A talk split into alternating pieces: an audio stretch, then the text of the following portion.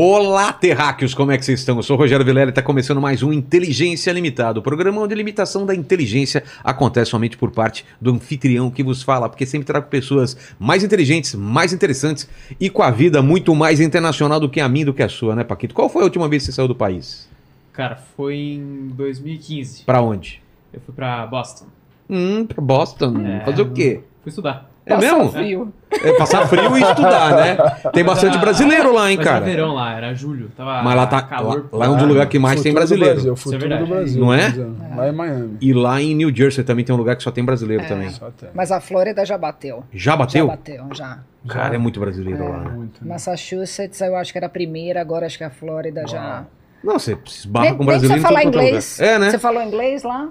Em Boston. Em Boston falei, Falou, mas quando eu fui né? pra Miami não falei. É, né? Ah, Você fala inglês, o cara fala. Só português. Não estou É, Espanhol, entendendo. portunhol. Não te entendo. Ô, Paquito, como vai ser a participação do pessoal nessa live maravilhosa? Galera, é o seguinte, hoje é uma live extremamente especial, então a gente vai dar preferência aqui para a participação das pessoas muito, espe- muito especiais do nosso coração, que são os nossos membros, o Naldo e o Mike Baguncinha. Exato. Então, se você mandar seu superchat pra gente, a gente logicamente vai ficar muito feliz, porém a gente vai dar preferência aí pras perguntas dessas pessoas que eu falei, que já estão mandando perguntas pra gente no nosso grupo de membros lá do Telegram. Por isso, torne-se membro, né? Exatamente. Você quer participar de todos os episódios? Então torne-se membro imediatamente. Além de você ter o benefício de poder zoar com a cara do Vilela lá no grupo, tá certo? Exato, exato. Agradecer demais a Joana e o Vitor aqui. Faz tempo que a gente queria falar com vocês. Deu certo agora. Obrigado demais por estarem aqui. Estamos muito O felizes. Vitor, principalmente, porque já me fez Já uma. te curou. Já me curou do meu ombro aqui. Fez a gente. Cara, incrível. Não, hein? ainda tem é mais mágico. 10, Você me dá 10 minutos, você Depois sai. ainda? Não, Tá. depois eu tenho só 10 minutos. Eu vou Fechou. te tirar as suas dores Cara, totais. eu não tenho mais. Você Eu, tá eu levanto. Eu, tô, eu não tava levantando conseguindo Não levantar o mais- braço. Não tá mais botando o. Que É, mas é verdade. Cara, que incrível.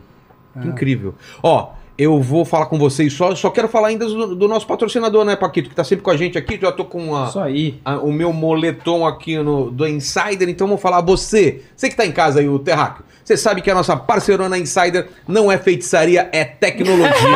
ah, você viu essa, hein, Zé? Eu quero royalty Tem que pagar hein? metade aí pra Joana. Apesar de ser uma marca ainda nova no mercado, a história não, não tá começando só agora, vai durar pra sempre. É como o romance do Vitor e da Joana. Nem me lembro mais da época que os dois não estavam juntos. Casal duradouro é isso aí. E aí, ó. E assim como esse casal combina demais, a Insider combina com tudo também. Combina com academia, com saída pra balada e com apenas ficar em casa naquele esquemão de moletom assistindo Netflix, né, Paquito? Esse é bom Quem demais, nunca? hein? Quem Eu nunca, adoro, né? cara.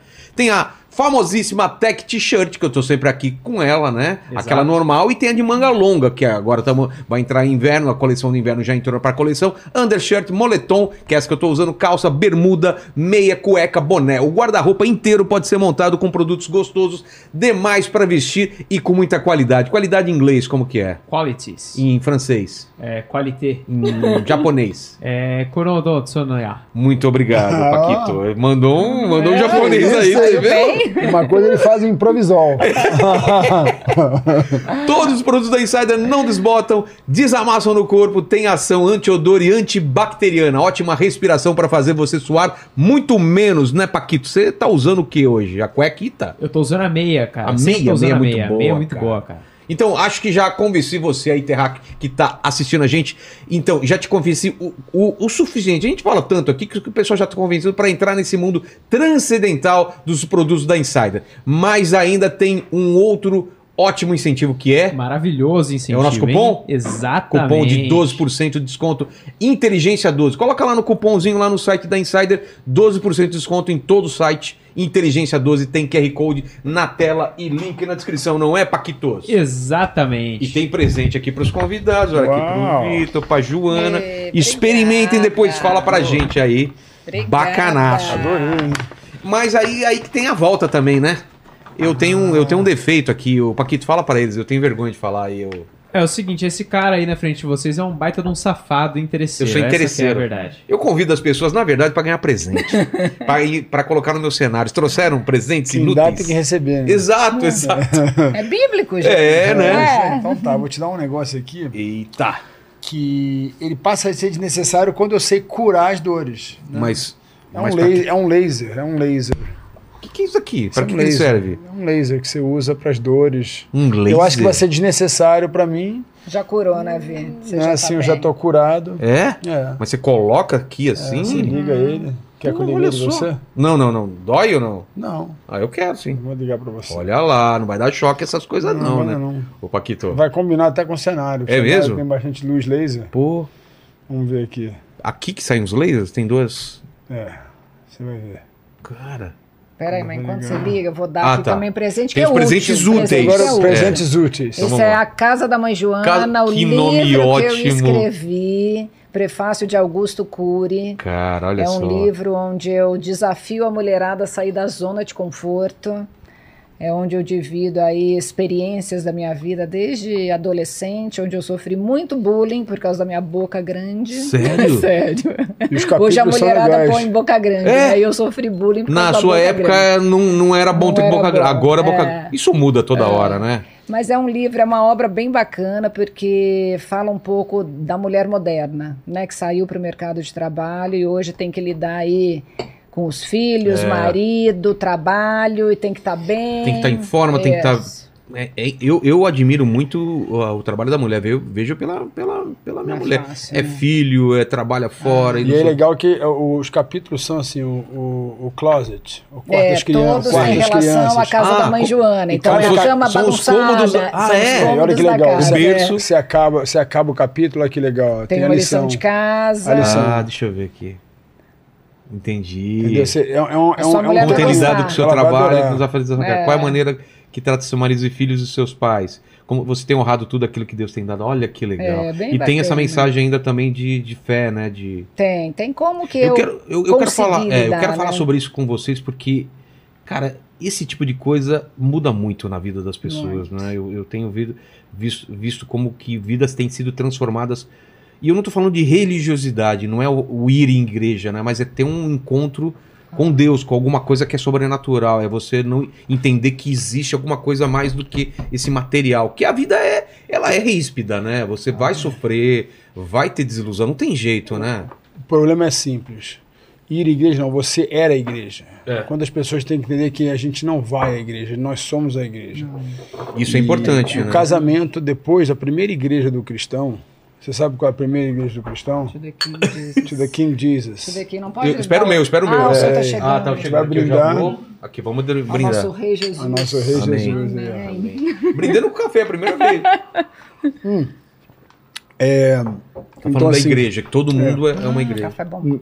a primeira igreja do homem, né, quando ele não é casado, são os pais. É. Quando ele casa, passa a ser a família. A família dele passa a ser a mulher É uma dele. transferência de. Então eu falo, de- depois da mulher dele vem os filhos, mas primeiro sempre vem a mulher. Né, O homem, ele fala assim, amar, é, amar é, quando fala de a semelhança entre Jesus e a noiva. A noiva somos nós. Que fala que a noiva é a igreja. Isso, né? então ele A- a noiva fala como é que o homem tem que amar a mulher, né? E a mulher tem que amar o homem, né? O cabeça e a coluna. Então tem toda essa parte, mas é para resumir, um cara que nunca conheceu o cristianismo é simples. O cristianismo vem com cruz, ele vem com morte. E hoje nós temos uma igreja prostituta, uma igreja se prostituindo pelos valores materiais.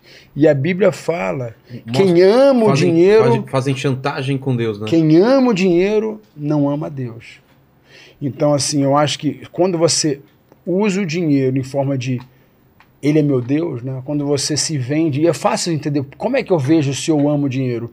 A Bíblia fala: aonde está o coração é o seu tesouro. Se É. o seu coração está em ganância, em dinheiro, o seu Deus é o dinheiro. Mas se o seu coração está em Deus, quando você diz não, podendo dizer sim, para ter lucros, como várias vezes a gente teve que dizer não, né? E eu acho que o, o cristianismo ele tem sido uma, uma estrutura muito dividida. Você vê assim, estava conversando, você vê o judeu. O judeu é fiel com o judeu, o muçulmano é fiel É. com o muçulmano. O cristão se come entre si. Eu falo que são bandiena. Não, e a É gente estava até fazendo uma comparação. Nosso filho está indo agora para a faculdade, né? Em janeiro. Quantos anos? 18. 18. É. E aí a gente estava falando sobre isso. O, a criança, né, o adolescente judeu, quando sai para a faculdade, ele continua judeu É. e ele volta judeu. Exato. O muçulmano, a mesma coisa. O cristão, a maioria das vezes, se perde no meio do caminho. É. É Porque interessante. tem- Por que não- que- Porque eu não acho que não tem o Isso, relacionamento isso aí. vertical com Deus, que foi o que você falou. Não é religião, Não é o e é relacion... é a experiência. experiência que você tem com Deus, com o Espírito É. Santo. Experiência você tem como? Manuseando a espada. É. O que, que é espada? Espada é a Bíblia. A minha arma é a Bíblia. E é uma arma, eu, eu adoro arma, porque eu, sou- eu sou uma arma né, ambulante. O É. arte marcial te torna uma arma ambulante. Agora imagina se eu fosse descontrolado. Exato. Imagina se numa discussão eu fosse resolver.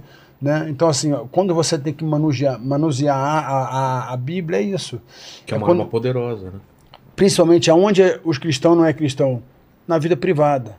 Exemplo, quantas pessoas, quantos, quantos homens de Deus se dizem cristãos, mas traem as mulheres, é, é, traem os filhos, né? Porque eles não têm uma vida. seus princípios. Trai, porque é o seguinte, o cara se diz é, é, o religioso, né? Ele faz os atos religiosos como os fariseus.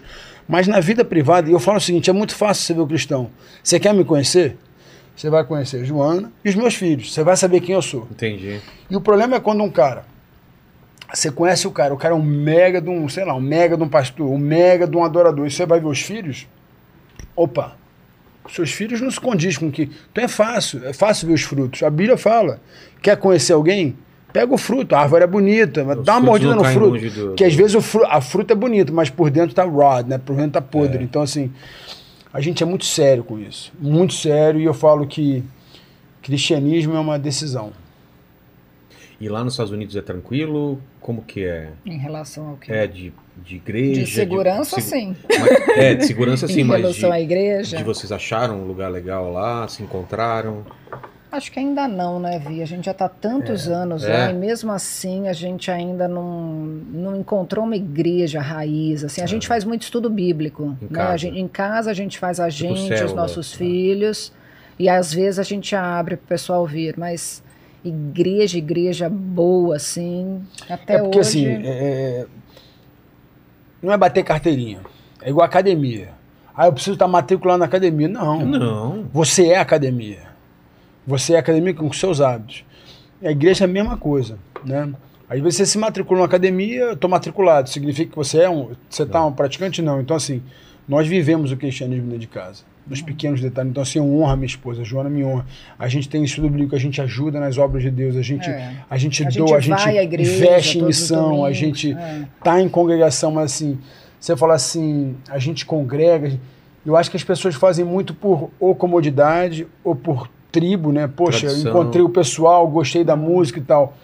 Nós somos movidos pelo Espírito mesmo. Eu não posso estar num lugar para bater, bater carteirinha. Nós vivemos a igreja. Então, a igreja. Agora, congregar, a gente congrega todo domingo. É. A gente e a vai gente conhece sempre. pastor, é uma Entendi. família muito íntegra, É. mas Americanos ou brasileiros? americanos, Ah, tá. americanos. Mas é uma igreja muito grande. É o que? então, Batista? Ela é, Metodista? ela é mais- batista, mais mais, batista. pro.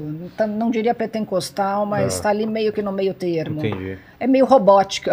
Sei, diria sei, que é uma aquele- igreja americana. Sei, Isso meio igreja Acabou a do- adoração, senta. Sei. Levantou, orou, senta, Sei, sabe? bem Não frio, deixa é. o espírito meio que fluir. Eu acho que é muito importante você estar numa igreja, é muito importante você, tá, você ter um. A gente tem um vínculo, tipo assim, uma pessoa que a gente gosta muito aqui no Brasil, é o Paulo Júnior. Você falou dele, vamos É, trazer ele aqui. Vocês têm que trazer ele Vamos aqui. trazer. O Paulo Júnior, a esposa dele, é muito amiga da Joana, então a gente tem convívio com pessoas. Nós temos é, Fernandinha, Paula, a Fernandinha, gente Paula, a muito gente tem também. relacionamentos profundos, É. assim, né? O Danduque, um grande um pai, um pai Mark espiritual meu, o Schubert, Mark é. Schubert. A gente tem relacionamentos, mas uma família espiritual. Mas eu acho que o mais importante é aquele devo é o devocional pessoal, né? É, Assim, o você tem que ter todo né? É manusear a espada, é afiar essa espada, É. né? E viver a igreja, né? Viver a igreja diariamente, nos pequenos, nos negócios. Tem um paralelo também com o treinamento, por exemplo, que você, você tem por uma luta, não é? Você não pode simplesmente, vou lutar hoje, tá, entro no, no octógono, entro no ringue e vou lutar. Vai apanhar. Eu acho que a- com, a, com a fé é a mesma coisa, é, um- é uma coisa diária. Não é uma coisa tipo, Constante, vou enfen- né? enfrentar É. meus problemas e em nome de Jesus faço isso. Não é. É. assim. Tem uma, tem uma linha que fala que nós somos seres, seres duo, né? Não é tr- trio, né? Tem muita gente que Como acha assim? que. Ah, Trio tem- é corpo, corpo, alma e espírito. Isso, tem gente que acha que é só que a alma, que a mente e o espírito é uma coisa só. Eu já acho que não, porque eu tenho uma mente humana, eu tenho a mente da terra. Né? É. É minha, então, assim, mas enfim, isso é uma doutrina que cada um pensa de um jeito. Então, quando a gente fala que nós somos um ser tri- trino, né? Paulo usa muito é, o boxe, a corrida, o wrestling. Ele usa isso como uma, porque ele estava lá na Grécia, ele vivenciou lá na Grécia. Ele estava no meio daqueles caras lá todos que cultuavam o corpo. O grande lance do, do culto ao corpo, o corpo é a sua igreja. Então eu falo assim, às vezes eu falo assim, você quer ver se você está vivendo honrando a Cristo ou não? Se você come isso, você não honra Cristo. Ô, Eu aí, tô sendo aí sincero. complica, Vitor. Tava Eu tenho que ser demorando pra ele sincero. falar Pediu das balinhas. deu pudim ontem. Então, olha só. O que, que era? Pudim o que? E, e coxinha. Putz, com e catupiry, nossa. mas aí que tá. Aí Pô, eu me deu até vontade. volto a falar, nós somos um seres trinos. A, primeira, a Bíblia fala que primeiro vem o natural, depois o espiritual. E o grande problema é que como é que você honra Deus? Com o seu corpo. Cuidando do seu, Com o seu do corpo. templo. é. com o seu corpo. E o que, que tem no seu corpo? Tem uma mente. E o que, que habita no seu corpo? É um espírito. Esse espírito, ele nasce morto. Você nasce morto.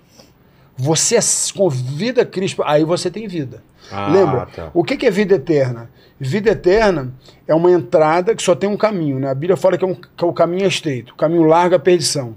Se o caminho é estreito, eu falei, qual é o, a, a- o data? Como é que fala? Data é o quê? É, O quê? O banco de dados? é o que que banco de dados do céu. Ah. Quantos por cento da população vai para o céu e quantos por cento vai para o inferno? A Bíblia fala sobre isso. Fala. Fala. A Bíblia fala outra coisa, que quantos por cento dos ricos vão para o céu, quantos por cento dos ricos... Assim, você começa a ver o, o- o- você começa a ver o, o database da Bíblia, você, Ó. peraí, você começa a assistir check, deixa eu ver como é que eu tô. Então, assim, a Bíblia é um desafio, se você quer aprender a Bíblia do jeito que ela é. Então, assim, E é engraçado porque é difícil, né? Porque a gente não vê né? o corpo, o físico. Você vê, todo mundo quer treinar o corpo, todo mundo, né? Em primeiro lugar, quer ter um corpo bonito. E aí, você como- vai ficando como mais que malha velho. o corpo espiritual, né? É difícil, né? Porque é, é- foi o que você falou, a analogia é, é, o exerc- é uma luta. Né? Eu tô me preparando para um combate. E, e- e- e a batalha espiritual, ela acontece enquanto Diária. você tá aqui. Ela é diária, Diária, todo o tempo, é. né? quando você está dormindo, Quando tá dormindo. quando você está acordado, Sabe Quando você tá uma... Porque às vezes você acorda cansadaço, porque, É. pô, teu, teu- tua alma, teu espírito tão. Quando eu Toda. meio atribulada, eu tenho uma estratégia que eu consigo ter uma visão espiritual muito clara de tudo. Que que você eu coloco uma música, um louvor Sei. bem alto, bem alto. Eu fiz isso no meio do campeonato de vôlei da É. nossa filha. Eu estressada, ela no primeiro jogo foi dar uma cortada, caiu, torceu o tornozelo, inchou na hora, acabou o Nossa. campeonato para ela. Eu indo de um lado para o outro tal, aí eu entrei no meio ali do Convention Center. 500 mil quadras, aquele inferno, né? Sei. Apito tocando bola, batendo na sua cara, gente correndo. Eu coloquei um louvor no último volume e eu fui andando. Eu comecei a ver tudo em câmera lenta. Sabe quando parece que você Sei, sei, tira um filme. véu assim? É, Não, eu é verdade. consegui Meio ter Matrix, visão né? espiritual, bem Matrix. Eu falei, gente, se a gente treinasse, fizesse esse treinamento É. constantemente, por exemplo, no momento que eu quero esganar o Vitor, como todas as mulheres, né? Querem... Trânsito, é. você compra Trânsito. um, um negócio bota em tudo é lugar Queria- cara. Não, mas Já, já fone de ouvido, bota. põe o fone, põe o fone. Mas é um treinamento, né? Quantas vezes a gente começa a discutir e o Vitor quer discutir a relação e quer. Eu falei, Vi, não vamos conversar agora. Ele é o cara que quer discutir a Total, relação. o Porque tempo aqui em inteiro. casa também. Resolver. Você Eu também. Gente, Minha é um mulher tá tudo bem. Eu falei, saco. não, vamos conversar. É. E ela O fala, homem quer resolver. Eu A quero mulher, resolver. a mulher quer fazer o quê? Jogar pra debaixo do tapete, Ah, amanhã a gente fala, não não, é. quero resolver Resolver agora. agora. Eu quero. também sou não, assim. eu, Aí, eu quero aí, resolver. É. Aí, ó. Mas você não fala Dois coisas que um depois aqui, você se arrepende? Não, quando, quando é pra conversar, não. Quando, se fosse. Não, tô falando de discussão, tô falando assim, vamos resolver. conversar. Ela dorme, ela Ah, dorme tá, mas daí já É. passou o calor da Passou, emoção. Não, o exatamente. Vitor é lutador. Não. O Vitor vem com a veia aqui, o trapézio desse tamanho, as veias saltando. Vamos discutir a relação, eu vi. Você vai falar coisa que você vai se arrepender. Eu vou falar coisa que eu vou me arrepender. Então, dorme. Coloca o fone nele. Relaxa, põe o fone, né? tenha visão espiritual, vai pro Tibete e depois a gente conversa. Mas, é, Aquele desenho do pica-pau, que pega o barco, pega o avião, pega Vai. mas aí, como é que a gente trabalha? Esse meu, esse- eu trouxe aqui Deixa esse, o meu, livro, esse é. meu plano, é um plano. Você vai O que, que gostar. é? corpo, Seja vitorioso, planeje espírito. seu amanhã hoje. Corpo, alma e espírito. Isso aí você, vai parar com a é- coxinha. É 90 dias, você vai fazer um exercício. É, é bem simples. É um planner. Eu te explico Coloca aqui os objetivos objetivos. Tem os objetivos, você vai Pô, botar que aqui. Aí legal. fala sobre o É corpo. muito bacana. Aí aqui fala sobre a alma. E aqui fala sobre a mente. Aí depois você vai entender como é Tá. que funciona. Aí tem aqui os dias, você vai anotando, faz anotação. Mas a ideia disso é entender assim. ó. Você passa a entender. Como é que eu treino no meu corpo? Fazendo exercício. Só exercício? Não. Como é que eu treino no meu corpo? Eu tenho que saber caminhar, eu tenho que saber alongar, fazer mobilidade, eu tenho que, eu tenho que saber cuidar do meu corpo, o que eu como, o que eu bebo. Então eu falo, a minha dieta é simples, é o que eu como, o, meu, o que, que eu controlo, o que eu como, o que eu bebo. Que eu Agora vem, é o que, é, são as coisas que você enxerga, que você ouve, que você enxerga, Ah. ou que você apalpa, né? No caso, a pessoa que é cega, ela começa a to- ela tem um toque, o, É. o toque dela é diferente, né? O- a audição dela é diferente. A visão é muito importante, né? Então, que você vê o conteúdo que se alimenta a sua mente. E os pensamentos. Exato. Aí vem os pensamentos, que é a dieta mais importante, né? Controlar os pensamentos. Então, Pensamentos tem- intrusivos, né? é, para mim, o que, o que funciona é isso. Então, o cristianismo é a parte de afiar a minha espada, que é, o- e como eu gosto de luta, eu entendi quem é o meu Jesus? É o meu Jesus de Revelation. Tem dois Jesus. Claro, do né? Apocalipse. É. Calma, pra você entender, existem dois Jesus. O que veio, E o que virá? que é o, le, é o Lamb, que ele é o cordeiro, Cordeiro, e tem o leão. Que é o. Quando eu era cristão, muito tempo atrás, eu lembro que eu tinha tatuagem, eu cheguei numa, numa convenção, a mulher falou assim, isso é do diabo. Por causa da tatuagem? É, aí eu falei assim, você leu a Bíblia? Ela falou assim, leio. Eu falei assim, então ele vai ler, ler Apocalipse. O que está escrito na coxa de Jesus? Rei dos reis. É. E tem um nome escrito que ninguém sabe, só ele sabe. E está dizendo lá que não pode também. se- Agora vamos lá no Velho Testamento. Está dizendo que a mulher não pode maquiar. É. A mulher não pode botar Tá brinco. Então o grande problema do legalismo, quando você começa a viver o rela... Quando o cara começa a Mas seguir Jesus pastor... vem também para quebrar isso daí, né? Do Total, Antigo Testamento. total. A partir de agora é. É, mas só que é graça. Só que na graça existe aquele equilíbrio, né? Tudo posso, mas nem Tudo, Tudo me tudo convém. me convém. É. Então, assim, existe o equilíbrio. E, e aonde está. Qual é a diferença entre a verdade e a mentira? É simples, assim, não. Pode, não pode. Quando você começa a comer a terceira opção, que é pior que a mentira, o que, que é pior que a mentira?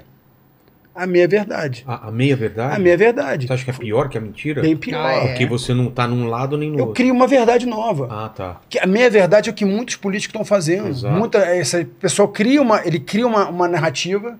Para Que é o social ele media, se engana, Quantas pessoas vendem produtos que nunca fizeram aquilo? É. É, como se eu fosse virar um mestre de luta. Aí você fala assim: deixa eu ver, como é que é o seu passado? O que, que você aprendeu? Ah, eu aprendi, eu li um livro. Você vai assinar. Você, você vai. Exemplo, que não, imagina não. você chegar no avião, o cara fala assim: bom, vamos viajar agora para Brasil, Arábia. Tá. Quem é o piloto? Ah, o cara é um cara que aprendeu pilotar um avião pela internet. Você entra nesse avião? é. Claro que não. Lógico que não. O cara entra com uma manual Quantas horas que é isso? ainda lendo ainda. É o que as pessoas estão fazendo hoje na internet. Elas viram coach, é, é, cara que vende finança. Tudo. psico- Hoje psicólogo tem o que Relacionamento. Aí você vai, vai interrogar um psicólogo. Eu falei pra Joana, quando a gente fala de psicologia, eu lembro daquele psicólogo que, não vou nem falar o nome dele, Tá. que é antiético, mas o cara falou que o meu problema é que eu não tava traindo a Joana, eu tinha que trair a Joana. E é um dos maiores psicólogos aqui de São Paulo. Mas baseado em quê? Por quê? Porque ele falou que Ele deixa falou que fazia- agressividade, que dá agressividade, que é bom.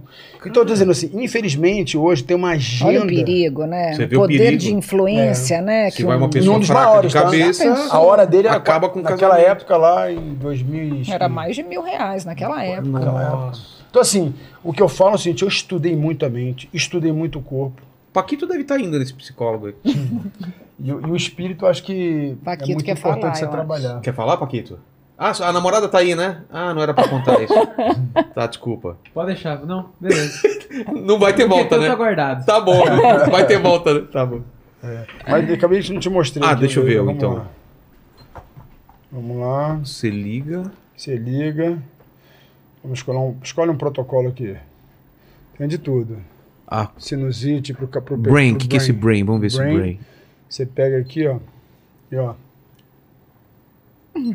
Tá pegando lá. abre a Olha. boca. Abre a boca. Isso aí, ó. Vai entrar Não pode ir no olho, hein, porque é Pode, não tem laser. problema, Esse aqui pode ir. É o laser. o laser a gente pode brincar. Esse é o quê? Três, três minutos? Fica três minutos Ficam assim? Seis minutos assim. Cara, que doideira. Mas esse. Quando você está doente, assim, esse aqui você tem várias utilidades interessantes. A gente tá falando muito do momento atual, mas eu quero saber de vocês, crianças, onde vocês nasceram e o que vocês queriam ser quando crescer. Vixe. Você lembra? Vai lá, Joana, O onde você Vitor nasceu? tem um discurso assim. Essa nova geração É, não sabe o que quer fazer da vida. Aí eu fico. Você não sabia também? eu fiz administração de empresas com ênfase em comércio exterior. Uma coisa eu sabia, eu queria sempre ir para os Estados Unidos. É mesmo? Eu desde pequena, assim, mas eu, mas eu você nasceu onde? eu nasci aqui em São Paulo, sou Na paulista, Paulo. paulistana mesmo. Mas você chegou a brincar meu... em rua ou apartamento? Como Sim, que é? Onde cresci no Bronx, no Brooklyn. No Brooklyn, no É, Bronx. no Bronx. Tinha minha turminha do prédio, que era. Eu era da turma dos mais novos, Sei. tinha a galera mais velha. Mas nessa época você pensava em ser o quê? Ai, pensei em tudo. É? Aliás, eu falo isso no meu livro. Eu pensei. Astronauta também? Não, astronauta é de menina. Era a menina era aeromoça. Era no moço. é. Ou Paquita da Xuxa, Exato, exato. É verdade, minha mulher. que é mais veterinária, É. né? Aí eu queria, quis já ser psicóloga quando eu comecei a crescer. Quis fazer faculdade de educação física, mas quando eu vi o tanto de, de- de- nervo e músculo e blá blá blá blá, blá que eu tinha que estudar, desisti. Pensei em fazer turismo. Olha só. É, bem, bem a pessoa que não sabe o que, Não é da vida, vai- né? Cada hora. tá- É. Mas seus pais faziam o quê? Meu pai é engenheiro civil, formado na USP, Nossa. que falou, quando eu entrei na Unip, ele falou, faculdade porcaria, você pagou para estar nessa faculdade? Minha mãe é economista, então assim, eu cresci fazendo planilha de, de Excel, Nossa. cresci com meu pai, assim, explicando matemática para mim, ele contava a história da matemática, era aquelas viagens. Mas eu nunca tive certeza absoluta, assim, É? do que eu queria ser. Eu acho que até hoje, assim, eu tô sempre, acho que por isso que eu tô sempre Procurando, inventando, alguma inventando coisa. Eu gosto muito da área administrativa, eu gosto muito do operacional, eu adoro, Você assim, os sente bem- bastidores, Ah, então. adoro, Importante é isso. adoro, é. E o Vitor? Nasceu onde? Nasci no Rio, Onde? nasci no Leblon. E aí, como que era a tua infância? Ah, rapaz, foi a guerra. É? Foi. Que Por meus quê? pais separaram, né? Era uma Logo- guerra. mas era logo como se fosse. Era... Naquela época ninguém separava. Então meu pai e minha mãe separaram, mas era aquela separação de atrito mesmo. É, né? de Era ficar em casa meio. Xícara voando, prato Putz, voando. eu lembro disso. E assim, fase. e eu falo que na realidade, é, hoje eles são amigos, são super legais, são assim, se dão super bem. E, e eu falo que a separação é como se fosse um papel, né? Você pega um papel, você bota em cima do outro, você separa, o papel sai, o outro sai para outro lado, tá, tá íntegro. É. Quando você casa, você pega um papel, você passa uma cola, você cola no outro papel, passa, sei lá, cinco anos, quando você vai separar, o papel começa a vir pedaço desse papel para cá. é. A cola são os filhos. E a recomendação que eu dou para todos os pais que são separados é quando você separa, a sua melhor amiga se torna sua ex-mulher. O seu segundo melhor amigo é o marido da sua ex-mulher. Que aí que é difícil pro ego do homem, porque cria aquela guerra, né? É. Assim, que eu acho que é o, é o É, lance. eu não consigo nem imaginar, gente. Mas assim, você- esse é o meu coaching que eu dou hoje em dia para quem quer, quer ter um filho saudável. Tem uma, uma, uma Pode relação ver, boa com o os filho, filhos né? quando separa, eles são o escudo e eles são a proteção. Eles são, então assim, os, os filhos sofrem. E para a gente proteger os nossos filhos, foi o que eu falei para Joana, hoje, é, o meu casamento é a instituição, o- a família é a instituição mais importante de uma sociedade que hoje em dia é que menos tem valor. É. É. Tá cada vez mais Cada vez sendo menos. atacada, As claro. leis, isso. É. Então assim, Mas, como é que eu protejo Dá até ela? pra entender, né? Pro Dá. Estado ter mais poder, pra grupos terem mais poder. Tem que e a tirar base, toda é, a base. é. A gente Mas que é de outra geração, a família é tudo, Tudo. né? E como é que eu falo da minha história? Como é que eu falo da minha, que eu falo da minha infância? Se eu falar aqui de mim e não conectar com quem está assistindo a gente agora, então eu quero falar de mim, mas é das É. pessoas que estão conectando. Então Como assim, foi pra você? como é que eu protejo uma sociedade? no- É, é protegendo os filhos, né? A proteção do filho é quando o pai e a mãe, se não deu certo, eles vão ser os melhores amigos vão, e vão cuidar daquele fruto que eles fizeram. Eles vão ter que pisar no ego deles. Eu falo que o ego tem duas maneiras: tem o ego do bem e o ego do mal. Tanto que eu escrevi no meu negócio lá. O ego, para mim, é o quê? O esforço, a garra e a obediência. Tá. O ego do mal é o quê? É o engano, é a ganância e o ódio. Tá. Então, assim, esse é o ego do mal. Então, você tem que pisar no seu ego, amassar o seu ego e se esforçar, ter garra e Agora é obediência. difícil, né, Vi? Muito Porque difícil, é imagina, para chegar a uma separação, É. putz, os caras já estavam ali em guerra, Não, ainda ou mais a geração dos nossos tentando. pais. Meus pais eram brigavam. Hoje, pô, estão juntos e não separam, mas eu vi muitas vezes. Ah, a gente. Meu pai falando, "Meu, eu tô, eu só, só não separo por causa de você. Imagina pra uma É. criança isso, cara. Então, o que eu tô dizendo, hoje em dia você E pode dar o fez. seu coaching. Não, e eu tenho certeza que ele fez na maior das boas Claro, intenções. claro. Não sabia, né, Joana? Agora, pra mim, foi pior, porque eu nunca tinha visto os meus pais brigarem. Sério? E um belo dia, meu pai chamou eu e meu irmão. Eu lembro do restaurante, pra vocês verem Tomou um como susto, Meu pai falou: Ó, eu e sua mãe estamos se separando. Pra gente, foi- Nossa, a gente chorou um- tudo. Ele ficou Não tão indício, mal. então? Não tinha. Ele ficou tão mal. Eles brigavam quando a gente ia dormir. Sei. Conseguia segurar. É bom a gente. Quando vai discutir a relação, você vê com as veias pulando. Eu falo, Ah, "Hum, deixa eles mas dormirem. eu tento, mas o Vitor não para. Mas pra mim também foi muito traumatizante, porque eu nunca, eu sei que os dois são ruins, né? Eu acho que os pais que brigam na frente dos filhos é pior, É. né? Mas pra mim e pro meu irmão foi muito traumatizante, porque foi um choque.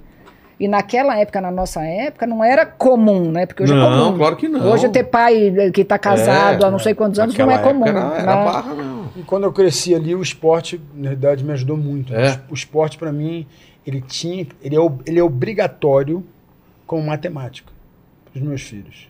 É, lá em Os- casa. Lá em casa, né? esporte é igual matemática. Não é só saúde, né? É, é a relação entre, ó. entre pessoas, é a cabeça. Trabalhar a mente. Qual é a coisa que. Mas pra você, qu- quando você percebeu isso? Logo de- do começo, no assim? início, É? o esporte Eu acho que foi a fuga, do Vitor. É mesmo? né? O esporte era o É. lugar onde eu, onde eu brilhava. Como você, o que, É. que você começou fazendo? Pô, eu fui campeão de bicicross com 8 anos de idade aqui em São Paulo. Bicicross? Tinha patrocínio e tudo. O que? É, A, a, a- qual bicicleta que era? Aquela... Aquela. BMX. Ah, Era- é? aquela- tinha bicicleta era de titânio naquela época. Eu tinha um patrocinador e tudo, veio comigo. Mas Assim, era- isso com que idade? oito anos. Oito anos? É. Você sabe quando eu brigo lá em casa, eu falo, Vitor, nossos filhos treinam demais, amor, tá demais. Ele, Ele, ele, ele- Com as veias e com o trapézio. Com oito anos de idade, eu era campeão nacional de bicicross. Eu, ai, tá, Vitor, É outra- esquece, é, eu tô você- falando com a é pessoa errada. curva, é. Mas assim, foi o que eu te falei. Eu não posso discutir. Eu falo que tem dois tipos de. Existem dois tipos de é, formação de uma pessoa. Né? Tem a formação que você vai na escola, você estuda lá, sei lá, ortopedia, Sei. você estuda engenharia. E tem aquele engenheiro que nunca foi para a escola, que é o Autodidata. dono do Facebook. É. né, que saiu e falou, eu vou ser engenheiro mesmo, e empreende no mundo, que é que esses são os fora da curva. Eu fui um fora da curva. A escola não era, a escola não me soube me abraçar. Ainda Ela me mais aqui punia. no Brasil, É. né? Ela me punia, eu era, jogava tênis, competia, tinha que viajar, eu chegava, a pessoa, ah, o que você estava fazendo? Não quero saber se estava jogando tênis. Não me entendia. davam C. Enfim, eu acho que eu sou um, eu era um gênio que eu não consegui ser lapidado na parte acadêmica. Mas se eu tivesse, eu seria um. Mas eu, graças a Deus, eu tenho um degree que é muito difícil. Eu, eu tenho 46 anos. Então, assim, eu não, eu não tenho um degree de formação de educação física, de Formal. fisioterapia, mas eu entendo tanto quanto, porque eu sou o próprio. Eu fui o próprio. Você é interessado, você Eu fui, foi eu atrás. fui o meu maior, eu fui, eu fui o meu paciente. Com 4 anos de idade eu fazia psicoterapia, com 15 anos de idade eu parei de fazer terapia. Numa época que terapia era coisa de maluco. É. Então, assim, eu entendo a mente humana, entendo as emoções. E foi o que eu falei, quando eu descobri que eu sou um ser trino e comecei a entender que é esporte, ele te ensina tudo, porque você é trino no esporte. A diferença é que o espírito é algo eterno. E você precisa convidar esse Deus homem, né? Porque senão você não consegue entrar nessa, nessa fé. Você tem que ter um convite. E quando você começa a se desafiar, a entender quem é você, né? Quem eu sou. E, cara, até hoje eu não, eu não me conformo. Eu olho no espelho e falo assim mesmo, você, você, não, você, não, você não vai reinar hoje. Porque a carne, a Bíblia fala que a, a nossa flesh, a nossa carne é diabólica. Ah, é? Então, quando você olha para você, a Bíblia fala, carne é diabólica. Então, quando eu olho para é mim, uma luta diária contra a carne. a gente tem, a gente tem dois, dois problemas. A gente tem a carne e o mundo. É. né? Então, assim, a trindade do, do diabo é carne, o mundo e o anticristo. A trindade de Deus é o Pai, Jesus e o Espírito Santo. Então, a gente tem que tomar cuidado porque é algo que a gente convive com ela. Né? Então, eu falo, eu adoro desafiar as pessoas. Quer viver uma vida de poder, empoderamento? Começa nos pequenos decisões. O que você bebe, o que você come. Começa por aí. É- Se é- você não dominar isso, É, esquece. é, é a primeira etapa. Controlar seu instinto mais básico, né? Aí você pode ganhar faixa azul, Entendi. aí você vai pra roxa. Vamos trocar aqui a balinha, hein, gente? É, não, era só balinha sem decorativa. a sua. Não é nem de verdade. Decorativa, Você, né? você entendeu? Então, assim, Entendi. A maneira Mas essa que eu... consciência você tinha no começo do esporte também? Você Lógico- cuidava da alimentação? Lógico que não. Não. Lógico que Não, não. comia lógico que não. desregrado. Ah, eu comia regrado, é quando você sai da luta, você Ah, tem- tá. eu ia pelo objetivo. Esse é o problema. É. Hoje, então, assim, você falou assim, Vitor, qual o seu objetivo? O meu objetivo, quando eu morrer, eu vou deixar um legado. Longevidade, né? E longevidade Isso. também. O meu né? objetivo é isso. É lo- O que que é longevidade? Não tem fim. A minha vida não tem fim. Eu sou eterno. Só que quando eu deixo esse mundo, eu deixo os meus bens, eu devo deixar várias coisas, mas eu deixo o meu legado. Que é muito mais O que, importante. que é um legado? Um legado não é para minha família. O legado é para o mundo. Claro. E hoje, poucas pessoas deixam um legado. Elas deixam parte econômica. É. Deixam dinheiro, deixam empresas. Mas o legado é o quê? É o meu filho, é o Davi, é a Vitória, é a Kiara, é a Joana. É o que você tá falando agora. Isso é o que eu estou dizendo agora. É. Então, assim, o legado é você tomar, tomar essa decisão. Quando eu olho para quem eu era, eu tenho um nojo. Sério? Lógico. Porque não, eu não era quem eu sou hoje. Ah, tá. Você entendeu? Mas faz parte de você essa, essa Total, transformação. É. total. Mas é o seguinte. eu Como não- uma cicatriz que Isso. você olha e lembra daquele, Isso. daquele machucado e é bom pra Ah. você não, não machucar de novo. Mas eu não tenho orgulho. Entendi, entendi. Você entendeu? Entendi. Porque- É diferente. Uma coisa é Isso. você saber que aquele foi você, outra coisa é você ter orgulho daquilo. Eu tenho felicidade de ver quem eu era e quem eu sou. Exato, É, exato. é isso Você entendeu? Chegar. Aí- Isso aí- é. Mas assim, eu, eu, eu- tenho que olhar pra trás e falar assim: hum, hum, hum, hum, hum, tá morto. É. Eu matei aquele cara. É. Então, quando eu e Joana a gente olha vídeo nosso, a gente fala assim, cara, como Olha, é que pode? mas é legal isso. Super fala, legal. eu mudei, cara. Mas é o seguinte, é porque tá morto. É. Agora, quantas pessoas Olha com ressuscitam? saudade. Olha com Ressuscitam. saudade. Ou olha com Ou, saudade, vi- né? ou continuam vivendo do passado. Ressuscitam. É, tem muito disso. Ah, dizer- era bom aquela. Não era, É, cara. vira nostálgico, né? É. Só vive do passado. Pessoa com do 46 anos, com 30, querendo re- viver uma adolescência. Aquilo já passou. Exatamente. Adolescência é pra você ser adolescente, adulto é pra você ser adulto. É, é igual falam de mim, né? Ai, você não gosta de falar da feiticeira. Eu falo, gente, eu não- eu tenho problema nenhum. Porque fez parte, Fez eu parte, tô onde eu exatamente. tô, A graças Suzana àquela veio aqui fase. também, ela tá em outra fase e falou de boa. É. E ela fala com isso daí, foi uma fase. E hoje eu. Tô é- onde eu tô é você devido à ser feliz a também. cada etapa da sua Exatamente. vida, né? E- E, Exatamente. hoje, eu e a Joana, a gente assinou com o WeBurn, a plataforma WeBurn. A gente tem um Que pro- que é? projeto nosso. O WeBurn é a maior plataforma de fitness Ah, é? da- do, do mundo, se não for do mundo, uma das maiores do mundo. E, inclusive, o Paulo Musi está lá. Pô. É bem legal. Tem a opção de Que ficar que é fera. Lá você tem todo treinamento, dieta, só que lá tem o meu treinamento lá. Mas é um aplicativo? ou É um um aplicativo. Ah, que é, bom. um É, aplicativo super de legal. fitness. Então lá vai ter assim um programa da Joana que assim, a Joana até brinca, eu falei assim, Joana, até o bonde do Tigrão ficou louro. Lembra do bonde do Tigrão? Lembro. Até eles pintaram o cabelo de louro. Eu falei assim, Joana, você transformou as mulheres naquela época. Agora, um você- absurdo, agora você né? tem a obrigação. Quem é novo, por exemplo, o Paquito tem é, de 2001. Não, Paquito nem. Não nem não tem ideia do que imagina, foi. é.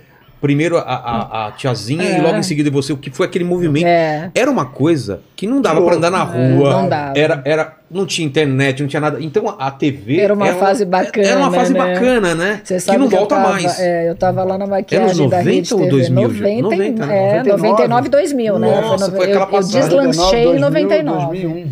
É, da- por Mas ser uma foi. Mas esse personagem fêmea, então, mas durou um- muito. Mas um, um tipo de fama e de sucesso desse é impossível ter mais. Porque É, acho que hoje não está muito pulverizado. É. Não tem uma pessoa que, que durante um tempo só se fala nela. e- É hoje em dia tem uma pessoa, mas tem um monte de É, outras, é. né? Hoje é, muito mais fácil você ficar famoso, É, né? exatamente. É muito tem mais... muitos caminhos, Hoje né? você não precisa comprar uma Playboy pra ver mulher pelada, né? não, acabou- tá- mudou tudo. Mudou, Mudou. tudo, mudou É, tudo. não precisa estar na televisão, não precisa estar Exatamente. no cinema, É, né? Mas eu tava falando isso ali na maquiagem da Rede TV, É. com, com os maquiadores. A gente tava falando, era uma fase tão gostosa, né? É, Porque até assim. ingênua, não é? Até ingênua. Eu acho é, isso. é. E, o- e o meu projeto, inclusive, está lançado. A gente tem um clube que chama-se Belfort Club. O que, que é? No, Bel- no Belfort Club eu trabalho o corpo, a mente e, o espírito espírito. das pessoas. Eu vou dar o que eu tô sendo genuíno. Tudo que eu faço para mim, para minha esposa, para meus filhos, fica desbalanceado, né? Eu Se vou dar pra todo só mundo. corpo ou só mente. Eu vou, eu vou treinar as É, pessoas é do muito corpo. só água ou só vinho. Igual eu fiz com você agora. Sim, vou Eu te pegar seu lá 10 contato minutos, aí vou Eu vou fazer trocar 10 ideia. minutos com É. você. Eu vou te dar um. Eu vou te liberar. Você. você eu vou, eu vou- quando você traz a cura, a cura não está em mim. Claro A cura está no processo. É. Quando Jesus curava, o que ele falava assim? A tua fé te salvou. É. O que, que ele estava clamando ali? Ele estava mostrando que é um processo. E as pessoas não querem processo, elas querem o quê? Três pulinhos, vou ter um ano bom. É. Bati na madeira, não tem problema. Que É. isso? Isso aí, isso aí, é- superstição pra mim é do diabo. Não existe superstição. Quando É fala uma assim, muleta, né? eu não, eu não, então assim, eu não negocio, eu tenho um princípio. A gente não negocia. Não tem negócio. Ah, hoje eu vou fazer isso, ah, só o último dia. Não, não tem negócio. Se eu, se eu, estou- eu tenho esse objetivo, eu cumprir que eu vou fazer isso, eu vou fazer. Então, assim, esse é o que eu quero dividir com as pessoas. Esse é o legado que eu deixo. Porque o Vitor, o que ele era e o que ele é, como é que eu ensino esse processo no curto período? Porque hoje em dia, foi o que eu falei, o meu teto é o piso de todo mundo que vai fazer meu curso. Eu falo para meus filhos. É mesmo? Lógico. Eu falei assim, meu filho, sabe onde meu filho constru- Você começou a construir a casa dele? Ah, É o nosso teto. entendi. O nosso Você teto. não vai deixar eles errarem o que você já errou. Não, Não, ele ele Começa Não, e a já construir- começa, né, a visão verdade, já é tem que verdade. ser Então, a pessoa que vai fazer parte do, do meu grupo, do Belfort vou- o, meu, o meu teto vai ser o, o piso de todo mundo. Dali pra frente. E a vida, é uma, a vida, a vida, na realidade, é um, é um aprendizado. Eu aprendo muito quando eu ensino, né? Quanto mais você ensina, mais você aprende. Quanto mais você me entrevista, mais você. Quanto mais você lê a Bíblia. É. mais- então, na realidade, é um aprendizado. A vida é Total. isso. Mas então vamos, vamos ver essas pessoas que vocês eram, esse aprendizado, que você falou que foi, foi doloroso e, e- e demorou tempo, e que eu também espero que meu filho também não, não erre as coisas que eu errei. É, é a nossa fu- função de pai ou como professor, né? Como essas coisas. O, tua- a tua vida então, Vitor, você começa na bicicleta, Vou pro tênis. vai pro tênis. tênis É mesmo? Quase ficou quase profissional. E aí? Aí, pô, eu quebrava a raquete. Eu era o McEnroe do tênis. Sério? É, era o McEnroe. Totalmente Total. intempestivo e não, não gostava de perder. Tem umas histórias É? fantásticas. Final do Campeonato Carioca, o meu pai. É, porra, meu pai tinha uma vida de sofrido e comprava raquete naquele tal. Tênis era um esporte Cara, caro. né? É. Pô, quem era o meu rival do tênis era o Guilherme Benchimol, que é o dono da XP. Nossa. É, eu ganhei vários torneios, assim, vários jogos que eu ganhava dele. Hoje em dia ele, ele fala, quero minha revanche, hein, quero minha revanche. eu falo, hoje em dia, pô, não, não, não, não tá contando, né? Naquela época, mas ele era um grande jogador de tênis também. Então, assim, o tênis foi um. Só que eu me encantei com a luta, porque a luta é, é totalmente. Não dá pra explicar. Você tá com o saco lá em cima. Tá. Tem que melhorar aquele saco. Eu vou trazer um saco da, da Ah, é? Fitness Lifestyle. Melhor? nossa. Ah, tem que, Tá. Aquele saco tá muito duro. Vai machucar o Ah, seu é? Ah, tá. Então, assim, Mas qual foi o Quando seu eu comecei contato, o seu contato com, com artes marciais foi como? começou com porque eu era muito bom no futebol também. Tá. Aí depois do futebol, o Zico era meu treinador. O, pessoal, O Zico? É, o Zico. O Juan era meu reserva. Cara. Lembra do Juan? Claro. O Juan era meu. Zico Quando- a gente conversou com ele lá nota no Rio. 10, é, nota demais. 10. é Sim, super... Foi um um dos meus maiores Ele- professores. Cara, parece, nem parece que ele é o Zico quando ele tá conversando. ele É, não tem a noção. humildade, é humildade né? demais. Mas ele é aquilo, tá? É. Ele me ensinou a ser aquilo. E, e depois a luta me encantou. Mas você nunca pensou em seguir no futebol, por exemplo? Quase. É pensei, mesmo? tá? Eu- Depois que o pessoal foi profissional, eu fui pra... aí a luta me encantou. Você já fazia judô, né? Paralelo. Já fazia paralelo? Arte marcial eu sempre fiz, meus pais me colocaram desde pequeno. Aí eu comecei no jiu-jitsu, aí eu tive uma visão. Eu falei, cara, eu adorava o boxe. Eu me lembro que eu tava com É. muito estresse e minha mãe falou assim, pô, eu falei, mãe, eu comecei a fazer boxe no- lá com o pessoal do Favelão, a área, onde o lugar que eu morava no Leblon. E eu tinha aquela coisa do vale tudo naquela época, né? Aí um grande amigo meu falou assim, Vitor, se você quer fazer vale tudo, você tem que ser bom de, de- de soco. E o pessoal só fazia jiu-jitsu, né? Só ia pro chão, tinha que E levar eu, pro chão. e eu fui um cara que saí da curva, porque eu, eu tive visão de que o- as mãos é Iam o ser boxe importantes. é. muito importante. Então, assim, eu era muito bom de boxe. E eu E- tinha visão que o MMA ia ser maior que o boxe. Só que É. naquela época, você imagina uma criança e fala assim, ó, o Vale Tudo vai ser maior que o boxe Não, em quando a gente era 1994. criança, era, era Holyfield, era o É. Tyson e tal, era parava pra assistir O essas auge lutas. do né? boxe. É. E, e quando que você começou, era aquela época de briga, de gangue e tal, tinha que... Uhum. Nossa, eu tive, eu é tive mesmo? que desmistificar tudo, né? Quando eu vim pra cá, eu- quando É. eu me mudei pra cá... eu Tinha um preconceito, o pessoal não lembra disso. Jiu-jitsu teve uma época que era um preconceito absurdo, né? Era os pit boys, né? É, pit boy. E na realidade, eu acho que... Eu Por que você muito acha que feliz. aconteceu isso? Porque na hora que Briga tinha... de rua, né? É? Tinha, muito. muitas Tinha academias. competição. Eu acho que aqui em São Paulo até tinha menos, Tinha né? menos, Mas é. no mais Rio coisa tinha mais Rio. aquela coisa tinha cultural. muitas academias, eu não vou falar não, tinha Tá. muitas pessoas que incentivavam a fazer, É. que faziam coisa errada. Hoje em dia não fazem, mas faziam. É mesmo? Eu não posso, eu não vou, é antiético eu falar, Claro, mas claro. faziam. Né, mas assim, é, eu acho que mudaram, ainda bem que mudaram. Mas é, a arte marcial não foi fácil. Foi E o jiu-jitsu, o que, que te pegou no jiu-jitsu? Ah, de você entender que o, é é a única arte marcial que o mais leve consegue É. se defender do mais pesado. E é muito O boxe cerebral, né? É, é muita técnica, mas assim, me, me encantou, não era no jiu-jitsu boxe. Eu fui um É grande mesmo? boxer desde pequeno. que o Muhammad Ali teve encontro comigo quando eu tinha 20 anos, que O ele quê? queria, junto com o advogado dele, que ele queria me profissionalizar. Como boxeador? É, é um contrato milionário. E eu falei, posso fazer os dois esportes? Ele falou, não, você tem que Tem escolher que um. dedicar. um.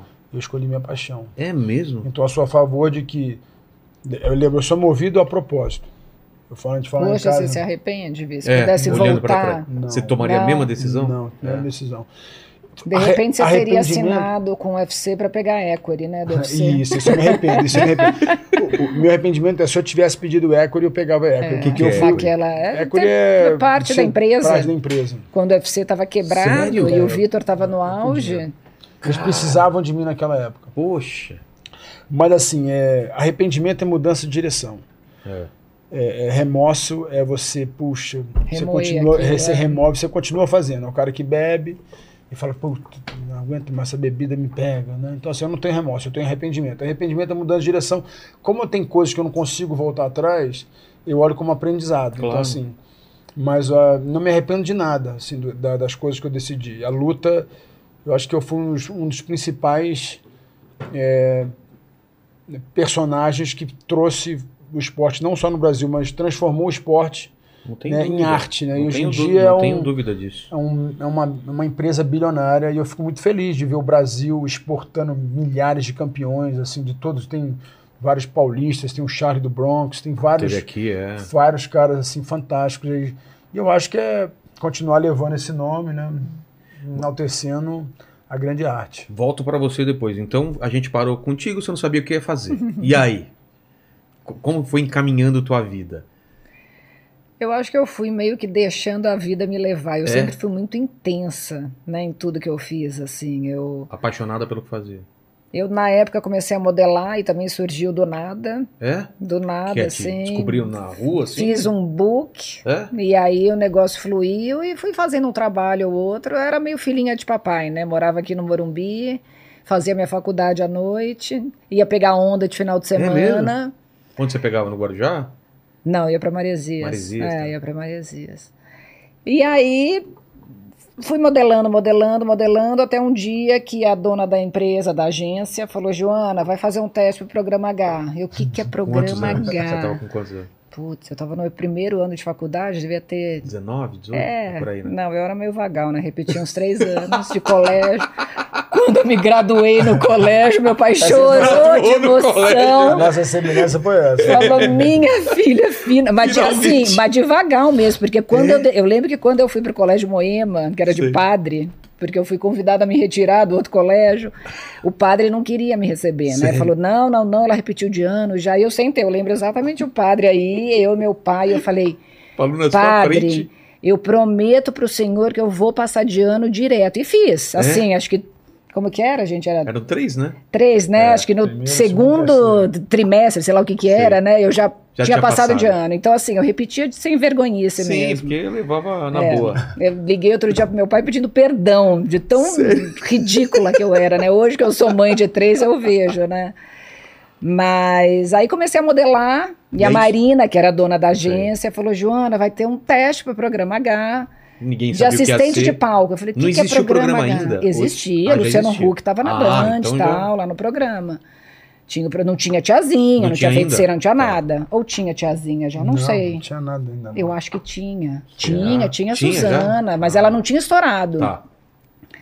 Aí falei, ai, quer e era um teste pro programa de inverno ou verão que ia ser em Salvador. Eu falei, putz, é uma boa, né? Vou pra Salvador de graça, ganhando, É, vou passear. levo minha pranchinha, vou pegar onda. E fui no teste, fui até aqui na Band, aqui no Morumbi. E eu lembro que eu fui com uma amiga minha e a hora eles falaram, ó, vai com uma roupa de ginástica. Eu falei, ah, ok. Fui com uma calça, né, uma legging, um top. E a hora que eu e minha amiga Cris, a Cris, a Cris Rivelino, a gente chegou lá, a gente olhou, eu falei, Cris, fomos reprovada, Por né? Porque que as meninas estavam com micro, naquela época já, É? micro shortinhos, tudo com biquíni. Ah, tá. Começou o teste, aí colocava a primeira música, sei lá, a dança da vassoura. Sei. E as meninas sabiam toda a coreografia e eu lá tentando acompanhar. e... e tive um ataque de riso no meio do negócio.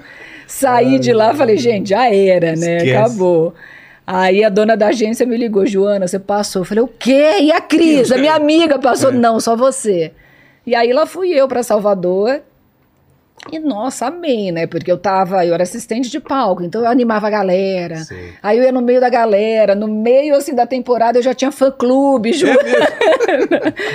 E aí o Luciano Huck junto com o LP me chamaram, Simonetti, lembra conheço. LP, amo com LP. ele, é. Gente, Tá amo. pra vir aqui também. Ai, manda beijo pra é, A gente ele. fez um programa junto com o Dodô. Nossa, eu É, chorei é tanto demais com ele. Olha, minha. Tá Globo, Mas né? enfim, aí ele tá lá ainda. Tá, Ai, que saudade dele. Ele, e- ó, ele e o Luciano me ajudaram muito, porque aí, enfim, aí O LP era o diretor, né? era o diretor, época. é. Aí tava, eu, ia, eu tava só na temporada de verão, A né? o ideia era só a temporada Só Salvador, Ah, é. é? E eu fazia minha faculdade ainda à Ah, noite e tal.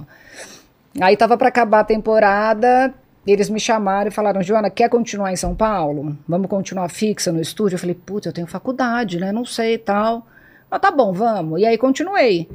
Isso foi 98. Nossa. Eu acho que já tinha Suzana, eu não lembro, acho que já tinha, mas ela Eu não tinha não. ainda meio que estourado.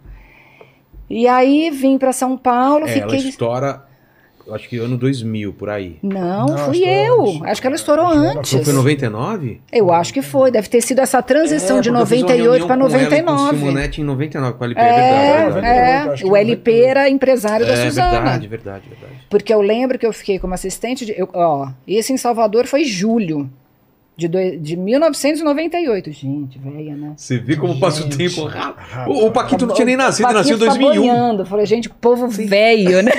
Ele falou assim, o pessoal é velho mesmo. É, 98, o que que é isso, né? É, mas a- então, aí, final de 98, acho que eu devo ter ficado no estúdio ali na Band uns três meses, alguma coisa assim. Aí vem de novo, Luciano LP. Joana, temos uma proposta para você. Já tinha Suzana, Ah, já tinha a tiazinha. Nessa hora já tinha. Temos a tiazinha que esconde o olho a gente está pensando numa personagem que você esconderia a boca. E eu, tá, mas eu vou entrar de lingerie? Não, você vai entrar de biquíni. Eu falei, ah, menos pior, né? É. Lá fui eu convencer meu pai de interpretar uma Como pessoa. Nossa, imagina! Formado na USP, engenheiro Nossa. civil totalmente conservador. Minha mãe já era cristã na época, Ah, é? já era evangélica. Não, e não sei o quê. Daí eu fui, não. Eu não tinha nem noção do que era. Do que poderia Eu acho que ser. até quando eu comecei com a personagem, eu não tinha noção. Imagina, meu sonho era fazer comércio exterior, era morar nos Estados Unidos, era vender sanduíche natural na praia, entendeu? Eu tava feliz com Super- aquilo. É, nada, nada a ver, né? assim, é. E de repente me vi ali de biquíni, em rede foi- nacional. a ideia já começou como feiticeiro? Começou nome, tudo, total, tudo, assim, ah. Luciano e LP me deram um chute, vai, entra! e eu, e a Suzana já tava no auge dela. Mas pra gente de fora, parece que foi muito rápido. Foi muito rápido mesmo? Foi. Desde que você começou Foi, o personagem? É foi mesmo? muito rápido. Foi muito rápido. fazer o E aí eu lembro, e aí eu, aí eu lembro, o Luciano teve uma vez que ele entrou no meu camarim, eu, eu tava chorando de soluçar. Por isso Por que o? Luciano e o LP foram muito importantes. Aliás, eles que me jogaram ali na cova dos É. leões, né? Se vira. é. Inclusive, outro dia eu liguei pro Luciano e falei, Luciano, eu lancei meu livro. Você tem obrigação de me ajudar a promover esse É livro. verdade. Porque essa geração de mulheres que eu influenciei na minha época de feiticeira, onde elas estão hoje É. em dia? O que, que elas estão O fazendo? que, que elas estão fazendo? Elas têm Verdade. filhos, elas estão casadas. Eu, como mãe, com todos os defeitos que eu tenho, eu me sinto na obrigação de abraçar essas mulheres e poder dividir com elas minhas experiências. Ele falou- elas. Não, né? e ele Vai falou: as portas elas. estão abertas, com peso de culpa, né? Mas foi uma fase boa, né? E- Claro. e aí o que, que eu fiz? Eu tive Ah, que então trancar. você tava no, cama- no camarim chorando e eles? Tava, porque. Mas por quê? Imagina, porque eu, eu Não- não entrava de entendendo. biquíni, eu não tinha noção do que era aquilo, eu não, eu não, não almejava aquilo. E eu aprendi que, assim, tem mulher que sonha em ser um símbolo sexual, É. em posar nua para Playboy, em ser desejada. Eu nunca sonhei com aquilo. E como eu te falei no começo, eu adoro os bastidores, eu nunca, nunca fui aparecida. não- por isso que eu vi o Tente Dar Certo. Porque ele ama falar, ele é aparecido e eu fico quietinha. E pra você tá tudo bem. Pra mim tá ótimo e eu dou toda a glória pra ele, eu tô feliz da vida. Então, pra mim foi um processo difícil. Aí eu tranquei minha faculdade, fui fazer um curso de teatro com o Beto Silveira. Ah. Aí a gente construiu a personagem. Ele falou, Joana, não adianta você colocar um biquíni e entrar cheia de pudor. A personagem quer realizar o desejo dos meninos. Eu falei, ok, então essa é a personagem. É. Então acho que Você por isso que eu consegui lidar muito bem. Entender que era um personagem. Exatamente. E até hoje, assim, a gente fala com as crianças, eu mostro foto, a gente dá risada, as meninas, a Vitória que era, nossa, mamãe, seu bumbum era bonito, hein? O que aconteceu? A gente, eu lido muito bem, Sei. porque foi uma fase da minha história. Né? Eu acho que foi bacana. E Mas aí, nesse momento, eu tava lá no, Ah, no no camarim. camarim. Mas nesse momento que você tava chorando, era logo o comecinho ou foi depois que logo você já... no comecinho. Ah, tá. Logo no comecinho. Quando você E ainda o tava Luciano- tentando... Você soube, você soube a hora, a hora de, de, de migrar pro outro lado, né? É? Você Mas, É. soube a hora mas como foi na tua cabeça, fazer. tipo, ninguém me conhece e outra hora todo mundo me conhece. Eu, eu lidava tão na famosas. boa. É mesmo? Eu lidava tão na boa. Eu Não falava. eu cabeça? lembro assim, às vezes eu tava É? num restaurante, tinha uma multidão Tira do foto. lado de fora. Eu ia lá e falava, gente, eu não tenho nada demais. Tem mulher mais bonita do que eu, com um corpo melhor do que o meu, eu acordo com bafo igual todo mundo, e ficava todo mundo emocionando pra minha cara. Então eu acho que eu levei tão na boa. Eu, eu nunca me, eu me lembro uma vez eu pegando onda em Maresias, Sei. Sentadinha na Na, prancha. na época, nessa época... No auge de feiticeira. E tinha dois caras surfando. Sei. Aí eu escutando os dois caras. Cara, você viu quem tá aí? Quem? A feiticeira. Daí o outro, putz, não fala na frente da minha mulher, que senão ela vai querer ir embora. e, e eu do lado deles, É. eu falei, Ei, gente, aqui, olha. eu- É, eu falei, os caras me viram, É. eu tô do lado deles, eles não sabem que eu sou a feiticeira. Se eles souberem, a história mudou. Eu peguei É. a prancha, virei, e fui embora. Uau. Então, assim, eu vi o poder que a TV. Hoje, na verdade, são as redes sociais, É. né? Mas naquela época, o poder que a televisão tinha. Mas se você não tivesse cabeça, era muito fácil, né? Era, A- mas eu fui. Achar que aquilo é a vida É. e, e aquilo vai durar pra sempre, né? E é engraçado porque se você não muda, infelizmente as pessoas ao seu redor mudam. Como assim? Vai Às mudar. vezes você não muda, você não se deslumbra, mas a sua família se deslumbra. Ah, sim, Ou sim, os amigos, os amigos. acham que são É. os bambambãs. Então mas, acho que é. mas você deve ter sentido. Muita gente se aproximou de você. Mas eu era tão pé no chão. Sério? Eu, eu continuei com os mesmos amigos. Eu ia apresentar o prêmio da MTV. Eu levava os meus amigos da rua, sabe? Eu, eu nunca me deslumbrei. E nunca liguei, assim. Eu, eu fiz exatamente o que eu falei para meu pai. Falei, pai, eu tô vendo como trabalho. É uma oportunidade de capitalizar. Eu comprei aqui um monte de sala comercial aqui do lado. Sim. Eu comprei Equity no Ibis. Eu soube administrar o meu isso- dinheiro. então eu nunca me pelo- deslumbrei. Eu comprei uma cobertura aqui no Morumbi, que não era uma mega de uma cobertura, mas atendi os meus luxos. Claro. Eu soube casar bem. Eu, eu tive a... Mas isso bem depois, né? O bem casamento. depois. Então, você teve. Qu- quanto durou assim essa fase no auge que De ganhou feiticeira. dinheiro e famo...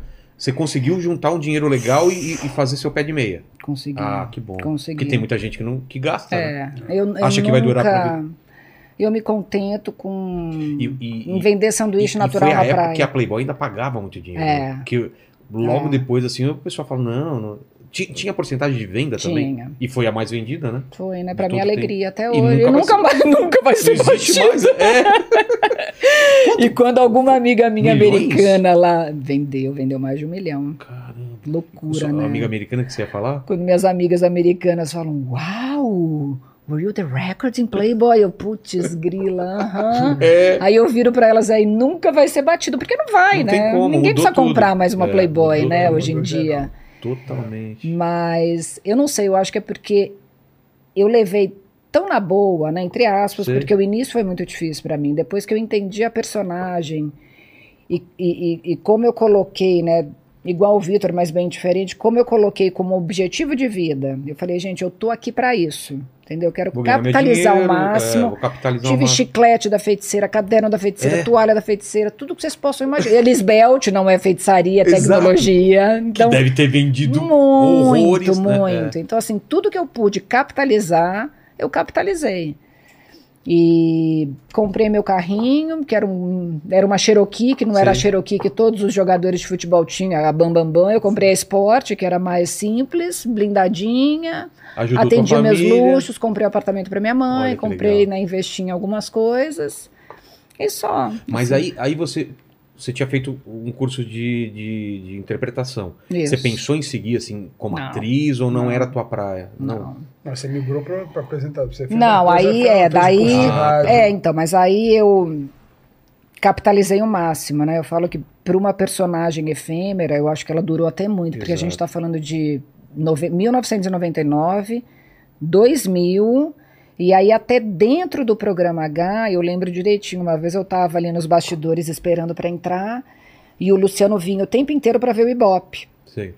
E daí eu vi que tinham, estavam montando alguma coisa no estacionamento da Band, e era um, aqueles negócios de band jump. Sei. E eu, Lu, vai ter band jump? Ele falou, vai. Eu falei, posso saltar? Ele falou, você saltaria? Eu falei, eu salto. Aí ele, quer saltar ao vivo no programa? Eu falei, eu salto ao vivo no Nossa, programa. nunca você Imagina, o. Ibope foi lá, claro. né? E aí, como o Luciano viu que eu gostava de esportes radicais, a gente Verdade, criou um você começou a quadro. fazer, é verdade, Lembra que eu tinha um quadro Sim. dentro do programa? É que a Verdade. feiticeira chamou tanta atenção que É, essas outras é verdade. coisas não contam. E aí a gente criou esse quadro no programa, né? Onde eu a- a- meio que raptava um famoso, inclusive o Vitor participou de um dos quadros. Você foi em qual? É, qual esporte? É. foi uma técnica pra gente, Não, a gente, se, é, se você reencontrar. Fez um, um raio, você fez um raio. Um... Rapel, Rapel. rapel, É, a gente desceu a cachoeira. Sei. Ela só queria me ver. É, foi mesmo. Eu falei, ah, tem aquele lutador tal. Dei como opção de pauta Mas lá do é que a programa. Joana, a Joana tem uma coisa engraçada. É, ela nunca almejou isso e também a gente fala de relacionamento, né? Ela nunca quis o relacionamento dela com com um homem, no caso, nunca foi de interesse. Tanto que ela me escolheu. Eu falei assim, pô, eu, eu não tenho nada, eu não sou e tinha jogadores famosos, pessoas Ah, sim, milionárias, se fosse por cara que de- tinha avião, É. né? E todo mundo, e todo mundo almejando a Joana.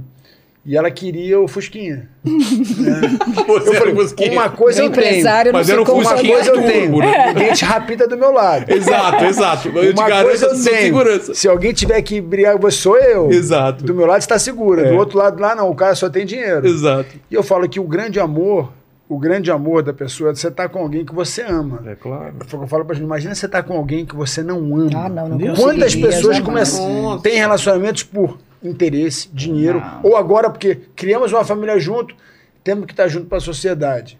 Então, assim, eu falo que a Joana, Não consigo imaginar. uma- Não, Ela tinha se uma amando já não é personalidade, fácil, É, né? Imagina você não, tá. Não. E, e aí, quando você se encontra a primeira vez. A primeira vez também foi no auge da feiticeira, foi em 1999, né? É, Foi quando bem no foi auge. uma- H mesmo ou não? É, Não. eu fazia o programa ao vivo de segunda a quinta. E daí, sexta-feira, eu já viajava o mundo afora fazendo o show da feiticeira. Ah, é? Então ali eu consegui capitalizar muito também, porque tinha a noite que eu fazia três shows. Caramba. É, eu ganhava uma E grana Brasil boa. inteiro mesmo, Brasil rodando- rodou inteiro, gente. Eu dormia no avião. Eu lembro que eu acordava às vezes à Não noite sabia assim. onde tava. Já teve essa Já tive, sensação? é. Que você vai no banheiro, você começa a palpar. Ai, que desespero. Era nesse nível. Eu dormia no avião. E aí, num desses shows, aí entra a minha produtora lá no hotel falou: Joana, tem um lutador que quer te conhecer e tal. Eu falei: quem é? Ah, o Vitor Belfort. Eu falei: oh, interessante. Chama ele aqui, né? Enquanto eu estiver fazendo a maquiagem. Aí chega o Vitor com a camisetinha dele tão bonitinho. Você deu uma Oi, camiseta? tal, deu uma camiseta autografada, perfumada. O pessoal dava, dava presentes caros, né? É. Foi numa Aí no aniversário dela deu uma bíblia. Aí Foi quando É. eu mudei a vida dela. Aí, não, aí a gente se conheceu nesse show, uns dois dias depois a gente saiu pra jantar, jantamos, demos um beijo, tchau, nunca mais. Sério? Aí Nunca passou um mais? tempo, de novo, saímos pra jantar, tipo um beijo, nunca mais. Mas por que? Não, não, não, É, porque acho que daí você mas o foi rolava? Cuba, ele Ah, foi tá, pra Cuba, de compromissos. é, É, assim, ele tava treinando, batia. aí eu também Ah, tava tá. trabalhando muito, não rolava. Não era pra ser, né? É. Aí, quando eu fui para Los Angeles, tô lá no aeroporto, ele tá voltando de uma luta e a gente se reencontra no aeroporto de Los Angeles. Imagina, LAX, aquele aeroporto gigantesco. Cara, que. E aí a gente grudou. eu é. deixar É? Eu falei, mãe, vai, vai pega, um táxi, ela não me leva. Eu tava Não com- era nem eu pra tava você com tá bafo, Eu acabado de acordar. Eu falava, eu falava com ele assim, então, Assim. é, é, eu falava, eu falava assim, então, é, eu- protegia. Mas aí a gente namorou por um período, quase um ano. Aí terminamos. Isso foi no meu auge de feiticeira. Sei. A gente terminou. Aí a gente reatou o namoro na casa dos artistas. Então, como foi esse convite? Esse convite eu falo que foi minha carta de alforria, né? Porque foi a oportunidade que eu tive de mostrar para o Brasil quem era a Joana, né? Mesmo É. a personagem ainda sendo muito forte, ali na Casa dos Artistas foi quando eu pude mostrar quem eu realmente era. Eu não sei se você lembra, mas eu entrei gigantesca de forte na casa. É. Claro. E foi até meio estratégico, porque eu falei pro meu, pro meu empresário, eu falei, eu tenho que ir muito feia. Muito feia, porque senão vão explorar minha sensualidade. Sim, o pessoal, pessoal fazia muita brincadeira, É, He-Man, umas É, coisas. E eu Isso amava. Não? Não. a minha estratégia era essa. Era Eu te- mesmo? Todo mundo tem que me achar horrorosa, porque daí vão ver a minha essência, vão ver quem realmente é a Joana. Melancia, você não leva como É, cara, é mesmo. é. E eu lembro quando o Silvio falava, Joana, tá todo mundo te achando horrorosa. Eu, O é? Silvio falava isso? Falava, "Ah, ele é. Ele, ele fala, né? Bizarro, é. Ô, ô, ô, Joana, ô, Joana. Aí punha foto, eu parecendo o. He-Man. E eu amei, porque eu falei, gente, a ideia era essa, né? Eu queria que as pessoas vissem quem a Joana é, né? Uma mulher como outra qualquer, que Não, come tô uma melancia agora, e depois vai pra academia queimar celulites, ou é, tem os grilos, as dúvidas tal. E ali na, na casa dos artistas, a gente reatou, foi quando a gente reatou o namoro. E eu lembro que quando eu saí da casa, aí foi quando eu fiz curso de rádio, Ah, fiz jornalismo, fiz comunicação, fiz tudo Você isso. trabalhou. sei Trabalhei, foi um ano meio que anos, sabático, sei lá, assim, foi- onde eu realmente Buscou me. Mas é ao dediquei, é. vivo, jornalismo. A Joana, a Joana Ah. tem um poder de comunicação. Não, mas daí foi quando a Record me chamou. É. Aí o Calegari, na época, estava na Record e falou: Ó, Jana, a gente fez uma pesquisa com as mulheres para saber qual mulher que elas mais admiram. E você foi uma das primeiras. Eu falei: Uau, né? Elas me odiavam na época de feiticeira e agora gostam de mim. E aí fui parar no Note a Note, que era um Olha que programa diário, matinal com a Claudete Troiano. E aí virei repórter ali. E Fui curtindo. contratada para fazer só reportagem de saúde e beleza.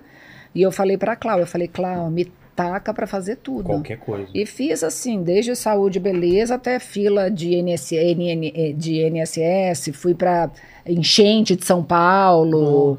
Foi bem, foi um período muito legal, que foi o que o Vitor aprendizado, falou, né? porque eu, eu entrava ao vivo, né? A Então, Joana soube, a Joana soube, a Joana sobre o início, meio, tudo no mundo tem início, meio e fim. Um ciclo, Tem- a né? única coisa eterna é o seu espírito. A É. Joana conseguiu fazer isso, até porque ela não, não tinha sonho ser aquilo. né? Assim, eu admiro muito que quando ela era no auge, eu falei que ser, ser, ser especial. E eu vi aquilo tudo e ela era uma mulher especial. Foi isso que me encantou nela. Essa personalidade, essa, porque ela podia ter escolhido, sei lá, o homem mais rico do mundo. Né? Ela podia ter escolhido, sei lá, um cara que pudesse.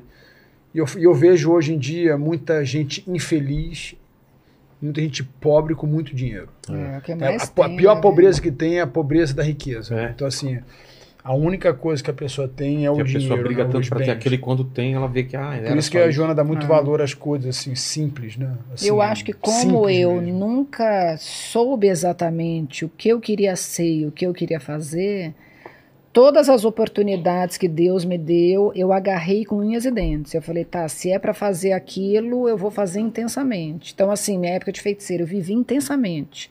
Aí minha transição de feiticeira para ser repórter no programa da Claudete. Eu fui intensa, tipo assim, ah, eu tinha que falar sobre Jujuba. Gente, eu estudava É mesmo. Tudo sobre Jujuba. Eu chegava Você na não era produção. CDF com a- na escola, você virou Oh, na- yeah, na... É? é, é. Aí virou na, na, na profissão. E então acho que como eu vivi intensamente todas essas fases, eu sou muito bem resolvida, sabe? Eu falo, Claro. gente, passou, ok, virou a página, vamos pra próxima. Ok, deu certo, Ficar vira a página. pegado, né? É, é. E você, Vitor? Vamos lá. Começa a fazer luta, é, faz boxe e tal. Eu sabia que, eu sabia que o MMA seria o, o É? onde o esporte. Falava todo mundo que o esporte do MMA vai ser tão grande quanto o futebol. E aí você começou a se preparar pra isso? Qual foi a primeira Eu luta? treinava, morava nos Estados Unidos, eu fui para lá com 16 anos de idade. Qual, qual foi o esquema? Como você conseguiu pra lá? Eu sabia que não ia dar certo aqui, tinha que ir Sério? pra lá. Tinha que ir pra lá? Por Tinha. quê? Por causa de treinamento? Por causa do Não, quê? oportunidade. É? Ué, É. UFC Era mais fácil. Só tinha UFC, ué. Aqui você fazia o quê? É. é. Ia se, eu não, se eu não tivesse ido para alguma lá hoje, não teria. Se, se, se, seria de outra maneira, mas assim. Foi o que foi, porque existe sacrifício ao longo do caminho. Eu tive que fazer sacrifício. Eu sabia que era a única maneira. Você foi pra onde? Que cidade? Para Los Angeles. Los Angeles. E aí? Com 16 Chegando anos, lá- fui para lá com 19 anos, eu era campeão mundial. Não, mas peraí, você foi pra lá com 16 anos É. com mil dólares no É, bolso. com Sério? É. Ah. E aí, qual que Convenci era teu meu pai, plano? conven- tive que convencer meu pai e minha mãe. Convenci o Carson Grace. Falei, Carson, a gente precisa ir para os Estados Unidos. Ele abandonou a academia dele, foi Sério? para lá comigo. Mas o que, que você falou pra ele? Ele te Ah, acreditou o muito. vende Você é qualquer bom de, coisa. de, Oh! de convencimento? Não é convencimento. Eu, eu- eu- eu- quando você tem visão, você tem um. eu sempre fui visionário. E tinha alguns malucos que acreditavam em mim. Ele foi um dos. Só que ele era um. Eu falo que o Carson era, o, era um. Era uma criança grande. E eu falo que toda pessoa que é, acho que é gênio, ele é uma que tem uma criança dentro dele, né? Porque ele pensa como criança, é criativo como criança, né? E o Carson falou assim, vamos para lá. Eu falei, o Carson falou assim, eu quero que o que o Carson tinha uma briga de Grace, né? O Carson, ele, ele se afastou da família Grace, problema Sei. pessoal dele lá, que eu achava uma besteira. Eu falei, você tem que ser amigo da sua família. Não, porque o Hélio Grace, enfim, besteira. Eu falei, Carson, então, pro seu nome ser grande, como você é o cara que, o seu pai foi o cara que criou o jiu-jitsu, você tem que ir para os Estados Unidos contar a sua história. E eu vou conseguir ser campeão do UFC, né, porque o UFC era monopólio dos Gracie, né? Só lutava o Royce. Eu vou conseguir para lá, a gente vai conseguir lutar. Eu vou lutar, vou ganhar e você vai ser famoso e as pessoas vão saber quem é a sua história. Porque você tem um legado, você tem vários lutadores. Eu vou conseguir lá. Ele falou assim: tá bom, vamos para lá. Eu Ele convenci. confiou, acreditou. Fomos pra lá, arrumei um cara pra abrir academia. Inclusive era um brasileiro, o Federico Lapenda, ele abriu a academia pra gente, era um produtor de cinema hoje em dia. É, foi, abriu a academia, não deu certo, a gente se separou. Eu fiquei lá, o Cássio queria voltar e eu ia malhar todo dia nessa academia. Eu tava num dia na academia, uma mulher que fazia, acho que casting pra cinema, né? Que ela escolhia as pessoas. Ela virou pra mim e falou assim: Você quer fazer cinema? Eu falei assim: Não. Eu não sou ator, eu sou lutador. Ela falou assim: Ah, você é lutador? Ah, tem um cara que é um produtor de cinema, John Peters, que ele adora luta. Posso marcar uma reunião, você e ele, amanhã? Assim mesmo. Eu falei: Pode. Marcou uma reunião. Dia seguinte, a gente estava na casa dele em Beverly Hills, na Alpine Drive, que é onde só mora milionário. Chegamos lá. Ele virou para mim, recebeu, começou a fumar maconha na frente de mim do Carson. O Carson, Carson quase teve um treco. e eu falei, fica quieto aí, meu. Fica- deixa o cara vamos ver. Ele ofereceu, pô, o Cássio quase xingou o cara, xingou em português, Sério? eu não traduzi. Aí eu falei, ele falou, o que, que vocês querem? Aí o Cássio falou assim, a gente quer lutar no UFC. Aí contou a história, falou assim, tá. Aí falou assim, Vitor, você pode morar aqui na minha casa de hóspede, Cássio, eu vou alugar um apartamento para você.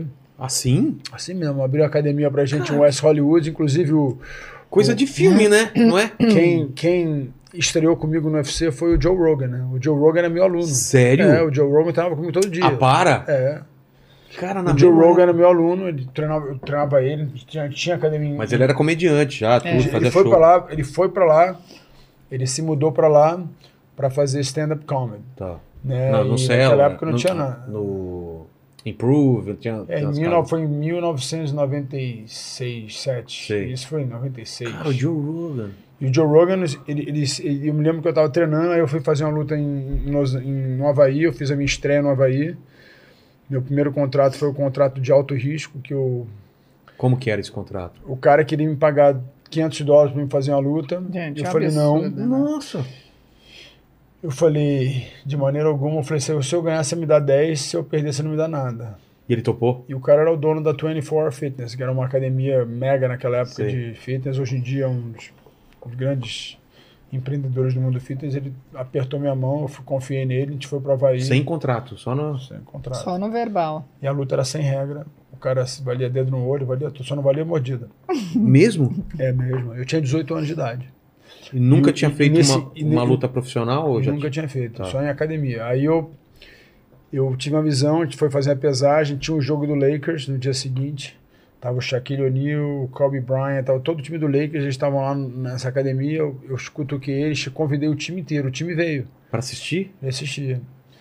E eu, foi quando eu fiquei amigo do Shaquille O'Neal. Porra. E aí da- dali eu fui convidado para o UFC, Ganhou a luta, ganhou os, os 10 ganhei mil. os 10 mil. O cara O- cumpriu, o- então. Mas o Carson gastou O tudo em Carson, já tinha, aposta. apo- o Carson já tinha apostado tudo, então tinha, acabou lá seja- com 20 mil. Ele saiu com 20 mil, mas ele era um. O Carson adorava apostar, né? Então E aí? ele torrava dinheiro. Ele falou assim: ah, tô precisando de dinheiro. Eu, Toma, tô precisando de dinheiro, então. Ele ganhava e perdia. Então, assim. E eu ia brigar tanto se eu tivesse Nossa, eu também, imagina. é, mas ele era um cara bacana, assim. Foi, um- foi uma pessoa muito importante na minha vida, uma pessoa que confiou em mim quando eu não era nada.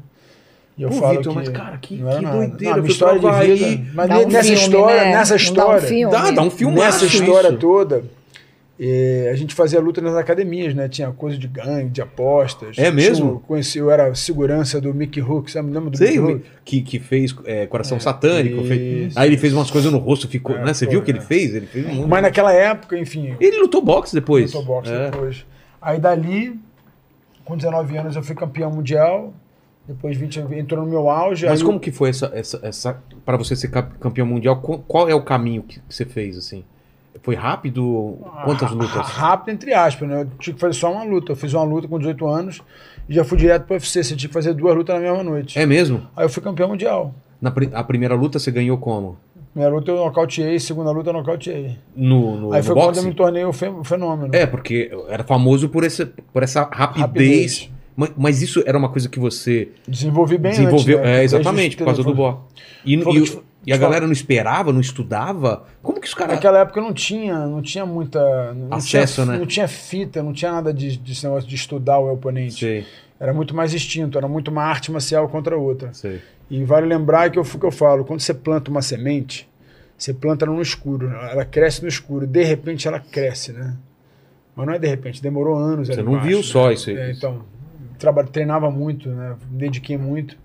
Só que naquela época o esporte estava evoluindo. Então eu trouxe a grande evolução para o esporte, que todo mundo fazia chão, É. era bom disso, era bom daquilo, e eu vim com essa arte marcial. Todo mundo esperava jiu-jitsu, eu vim nocauteando. Aí foi quando me chamaram de o fenômeno. Exato. Isso foi que ano? Do... 1996. 96. E daí pra frente. É. Aí dali pra frente cresceu. já- aí você já tava, já tava com uma grana legal, ganhando. a- você ganhava quando você, você ganhava 50 mil dólares quando você ganhava o torneio. E se não ganhasse, o torneio era. era. Aí logo em seguida, eu, quando, eu vi, quando eu ganhei, eu já assinei com patrocínio, já tinha patrocinador, que era Ah, Bad tá. Boy, que eu fiz crescer a Bad Boy aqui em São pra Paulo. caramba, né? Aí eu me lembro que o esporte nos Estados Unidos foi proibido pelo pay-per-view. O boxe começou a tentar banir o É crescimento do verdade, teve isso. Aí a gente veio pro Brasil, eu tinha visão, falei, vamos crescer no Brasil. Aí eu vim no Brasil, comecei a crescer, foi quando eu vi a oportunidade de crescer no Brasil. Foi falei, aquela explosão do, do preciso que- UFC. Aí o, o UFC era mais famoso no Brasil do que nos Estados Unidos. E tanto que o Brasil foi o grande percussor para que o Brasil, o- os Estados Unidos ganhasse. Aí depois migrei pro, pro Pride na época, aí os caras compraram o UFC, chamaram de volta. Quem? O, o UFC comprou o Pride? Ou o O Pride UFC, o comprou. UFC comprou o Ah, Pride. tá. Aí pegaram os, luta- os lutadores que eles queriam. Eu estava no Pride, eles me chamaram. Enfim, eu transitei nessa área, mas assim, eu fiz o. então, Eu participei do UFC antigamente, que tinha o dono era o Bob Malvix, era o dono do UFC.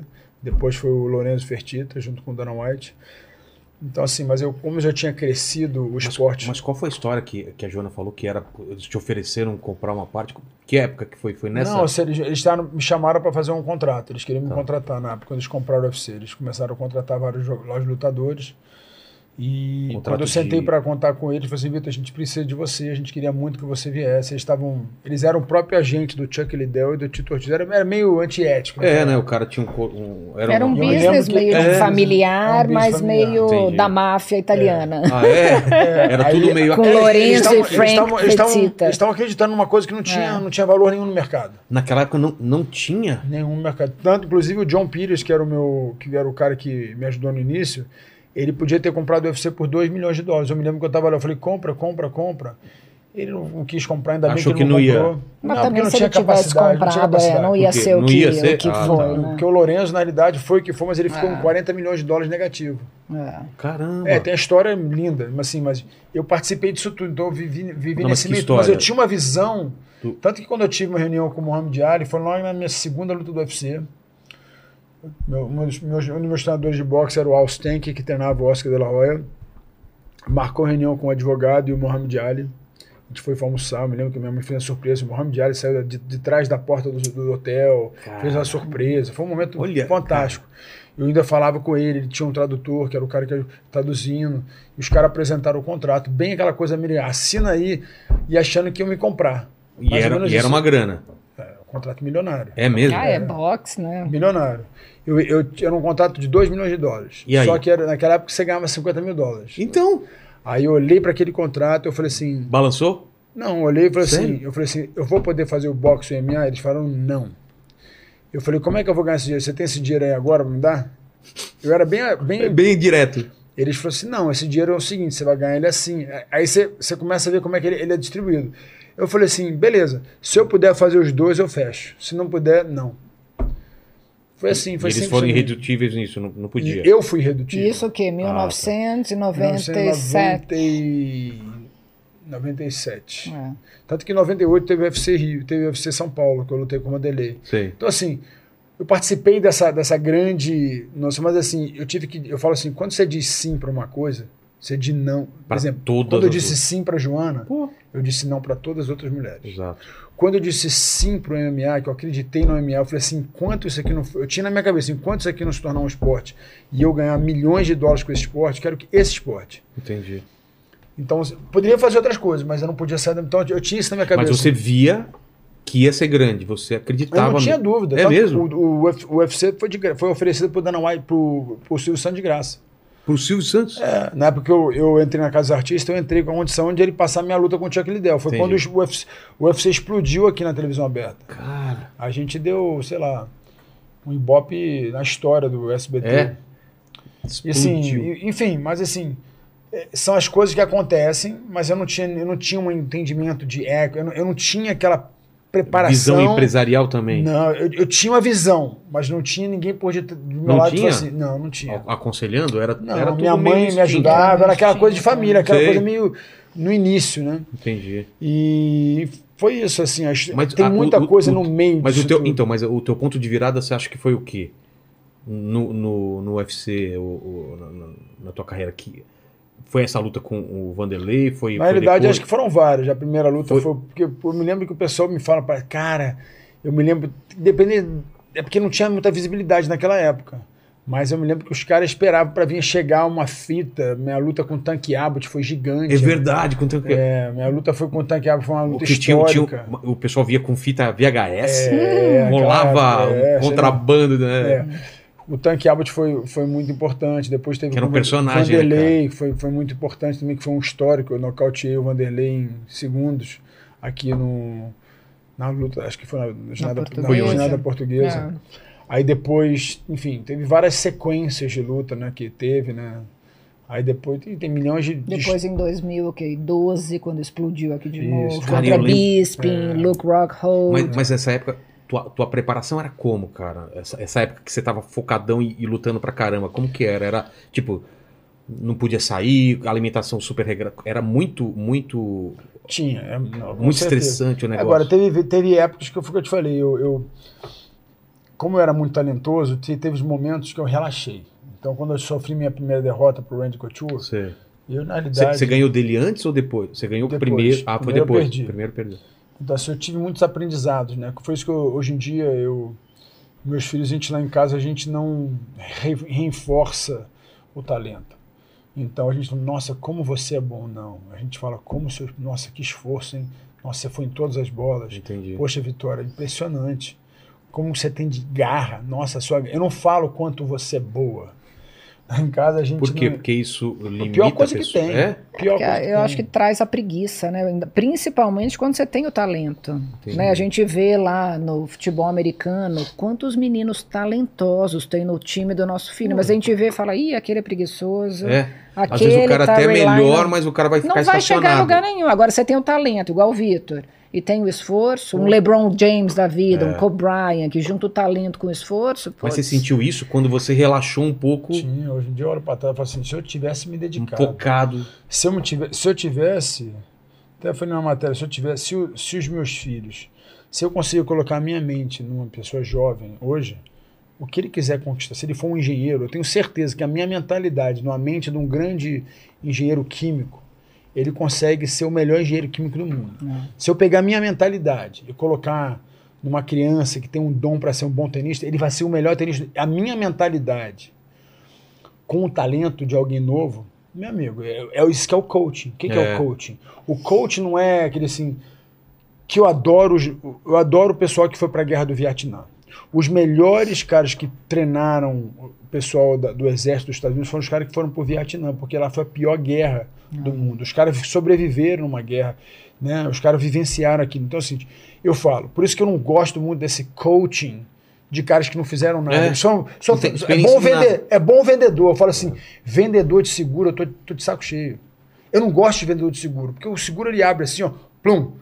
Ele é bom em quê? Ele é bom em tudo. O que, que você precisa? Eu tenho, ah, eu tenho. Quando você é especialista, você é bom numa coisa só. Então eu sou bom em performance. O que você quiser fazer, eu tenho a mentalidade para você. E, de repente eu não sou bom.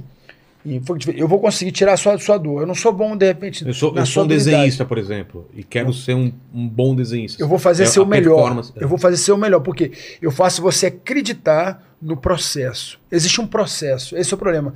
As pessoas querem o quê? A Jona falou uma palavra aqui lá em casa que é preguiça. Preguiça é um pecado na Bíblia. É. Então é o seguinte, quando você reforça o talento, você acabou de fazer o cara ser preguiçoso. Pô, beleza, então eu não preciso treinar É. três horas. Exato. Ah, eu tenho um talento. Que é o que te- devem ter te falado pra caramba. Não, você é demais, você Nossa, tá ganhando o todas as tem de- lutas. Olha os vídeos e vê os baba-ovo entrando comigo no- no- no- no- no- na luta. É. Os baba-ovo eram tudo. Tinha tu cara que carregava a minha mala, né? Nessa hora. Fala, né? se tirasse, um, tirasse uma foto, né? Sabe quando tira uma foto? Sei. Os- os- tirasse uma foto do meu. O instantâneo lá daquilo lá. Pô, tava todo mundo pendurado no meu saco, assim. Entendi. Tá- tá- todo mundo... Isso acontece todo dia. Acontece com você, acontece. Quem tem talento atrai. Repara, todo mundo que tem. Eu me lembro da Joana, tinha todo mundo queria. Que Tá perto, é. Todo mundo. E eu falo, por quê? Necessidade do quê? Tirar um pedaço do Porque talento. fama, a fama, a fama transforma todo mundo que está ao seu redor. É. Entendeu? Não é só. Claro não que muda não. quem tá, muda todo mundo ao seu redor. Então, quando eu descobri isso, qual a maneira de você proteger isso? Treinar o corpo, treinar a mente, e o mais importante é o espírito. Porque aí você sabe que, na realidade, o principal é quando tudo acabar, eu chego em casa, olho para Joana, não interessa como é que eu fui lá na luta. É. Não interessa, eu chego em casa, tá lá. Aquele ali é a minha vida, é a nossa essência. Né? Então, assim. Mas nessa época da luta você tinha esse lado espiritual? Não, não, tinha. O meu primeiro contrato com Deus foi antes do UFC primeiro UFC. E aí? Eu fiz um contrato de risco com Deus. Eu falei assim, eu tava com tanto medo, eu falei assim, Deus, se você fizer eu ganhar amanhã, eu vou servir para você pro resto da minha vida. E aí? E aí até hoje eu tô aqui. Não, mas, mas, eu você, mas você demorou pra, pra cumprir Poxa, isso? eu, eu, eu fui na realidade igual o Pedro, eu fui aquele backslider. Sabe aquele cara que vai e volta, Sei, vai sei. entra. Eu, eu, era esse cara, eu era muito igual o Pedro, a Joana é muito igual o João. A Joana, a Joana sempre, né, cada um vai de um jeito. Eu falo assim, você conhecer Jesus é dois, dois, dois caminhos, é a dor e o amor. É. Qual que foi o meu? O meu foi a dor. Eu, eu tive que sofrer. E para mim é muito fácil, porque o, o cristianismo, ele é sofrimento. Você não vai conseguir, a Joana entende, até pelo amor. É o sofrimento pelo amor ou o sofrimento da dor. O meu foi a dor, assim. Foi um momento, assim, eu tive que, a Joana lembra, eu tive que passar por um período, assim, totalmente diferente. A Joana é totalmente diferente de mim. Esse momento. É, A derrota, né? É muito solitária, não é? A vitória tá todo mundo junto, na derrota é mais solitário, não é? E depois, Você mas é, a de- a derrota, eu, eu- eu- em inglês a gente fala assim, I transform my losses into lessons. Eu transformei as minhas derrotas em aprendizado. Isso é um trabalho diário. Você conseguir pegar tudo que fez você sofrer, perder, Aprender. e você pegar e puxar aquele vídeo, ver e ver, olhar, falar assim, eu não quero ser mais isso, Não, não, e posso fazer mais principalmente quando você perdeu, não tirando o mérito do oponente, Pra mas mesmo. quando ele perdeu para ele mesmo, né? Que, Que é você a vê, pior. Vitor, assiste, aí a gente voltava, olha ali, É. por que, que você não fez aquilo, né? Quem é o seu pior inimigo? É, você mesmo. Você mesmo. Gente, quando eu descobri isso, eu olho pra mim todo dia e falo assim: eu sou o cara que vou me sabotar. Então, quando você descobre que você é o seu pior inimigo, então por isso que eu falo, eu olho pra minha carne e falo assim: gente, que coisa satânica. Quais são as minhas escolhas hoje? Porque o problema é o seguinte: as minhas escolhas de ontem não vão influenciar o amanhã. A Bíblia fala que o amanhã já foi. Todo dia é um dia novo. Todo dia nasce algo e morre algo. né? Então, como é que a gente faz? Que eu falo, a vida da performance, a vida do, do amanhã. né? tem cara que fala assim, nossa, o cara morre e fala assim, nossa, deixou tudo certinho, né? Tem cara que organiza assim, deixou É. tudo certinho, deixei a herança, dividi tudo, mas o cara foi pro inferno. O cara foi pro inferno e deixou o inferno na vida das pessoas, porque agora vai começar um brigar. Não, isso é meu, essa riqueza é minha Deus me livre. né? É o que acontece. Então, assim, qual é, é- qual é a coisa mais importante? É você, quando você for embora desse mundo, acho que essa é a minha grande luta. Assim, a Joana fala todo dia, e aí, o que, que você está fazendo hoje? Né? Ela me desafiou muito, me desafia muito em relação. O meu potencial, eu acho que eu ainda não atingi. É E eu- não, né? Nem cheguei perto. E é todo dia ela me desafia. Pô, peraí. Acho que por muito tempo o Vitor ficou muito fechado dentro do octógono, né? Esse é meu mundo, esse é meu mundo. E eu, Vitor, você vai beyond the octagon, né? É. Seu, o seu, a sua capacidade, a resiliência que ele tem, né? E aí Você foi pode- quando Você surgiu. pode estar só se restringindo, né? Tá. acho que você ele falou pra mim aquilo. Vitor, o seu octagon não tem grade. Não tem grades. Porra, E- legal isso. E ele usava isso de desculpa, tá? Pra tirar proveito de mim. É? Não, eu não posso fazer isso, eu tomo muito soco na cara. Eu falei, toma nada. É você mesmo? deu muito mais do que tomou. Pode fazer isso, eu confio em você. Caramba. Vai, e aí entra o papel da mulher sábia, né? Claro. Vi, eu acredito em você. É. Você tem potencial para fazer isso. Vai lá que você vai conseguir. Então agora eu acho que está florando um É. Vitor, né? Principalmente com o Belfort Club, aonde ele vai poder transformar a vida das pessoas como com resiliência, mostrando o que que é ter a mente de um campeão, né? Um atleta ele não pensa, não é um pensamento normal, né? Eu, eu brinco, eu falo, o Vitor é um caso a ser estudado, porque realmente ele ele não desiste, ele é determinado, ele, ele, ele sabe aonde ele quer chegar, né? Ele tem o objetivo Não, mas dele. vamos falar a verdade, para entrar dentro de um octógono. Pô, não é Qual- pra qual- qualquer Tenta um, explicar gente. para quem não faz ideia do que é você entrar num lugar que você não sabe o que vai acontecer, você pode apagar, você pode quebrar o braço. Cara, que- como que é a tua cabeça o antes e o durante? Que, como, como que é para quem não, não faz, não tem noção disso? Como você explicaria? Nenhum lutador é normal. É, tem que Nenhum- ter um pouquinho Eu acho de... que ninguém é normal. Ninguém é normal. Cada um usa da sua normalidade, que não é normal. A gente não é um ser normal. Só que o lutador ele tem que ser uma pessoa extremamente diferenciada. Só que alguns começam a criar um personagem. né? Existe o personagem, pode existir o personagem, mas o lutador é um estilo de vida, né? Que você criou um estilo de vida. Então, assim, o que eu vejo muito em relação ao lutador, para mim, é o seguinte: tudo é vida ou morte, é sim ou não. É. Tem dois lados, né? Então, quando você começa a virar um lutador, depois você fala, poxa, e você não entende isso. Então, hoje em dia é muito importante dizer, o cara que vai lutar, o cara que é um policial, né? O cara que trabalhos assim que lida com, a gente estava até conversando com aquele cara hoje que era paramédico, né? Né, Nossa. Ele falou, motorista falou assim, é, não é uma coisa fácil. Eu perguntei, como é que era a vez? Ele falou assim, é, é difícil, não é uma Isso coisa... é difícil, depois É. você acostuma. Depois se acostuma. Então, assim, o lutador, você não se acostuma, não. Você cria um personagem. Só que para mim é o seguinte: a luta não tá só lá acontecendo lá dentro. Ela acontece lá fora. Então, assim, eu comecei a ver encarar medo, insegurança. Só que você começa a criar personagem, né? Que é, não mostra o medo, não faz É. isso. Então, assim, quando você começa a aceitar, quando você aceita as suas limitações. Porque tem o medo. Quando você entra no Tem, octógono, to- tem medo. Todo mundo tem medo. O ser humano. Mesmo Sim, lutador que tá indo pra uma... é, e esse medo, ele vai, ele vai te ajudar ou te prejudicar. Exato. O medo vai te paralisar ou vai te acionar. Você decide. Se você não sente medo, é o maior perigo do mundo. Exemplo. Um, um cara tá trocando um tiro lá numa guerra.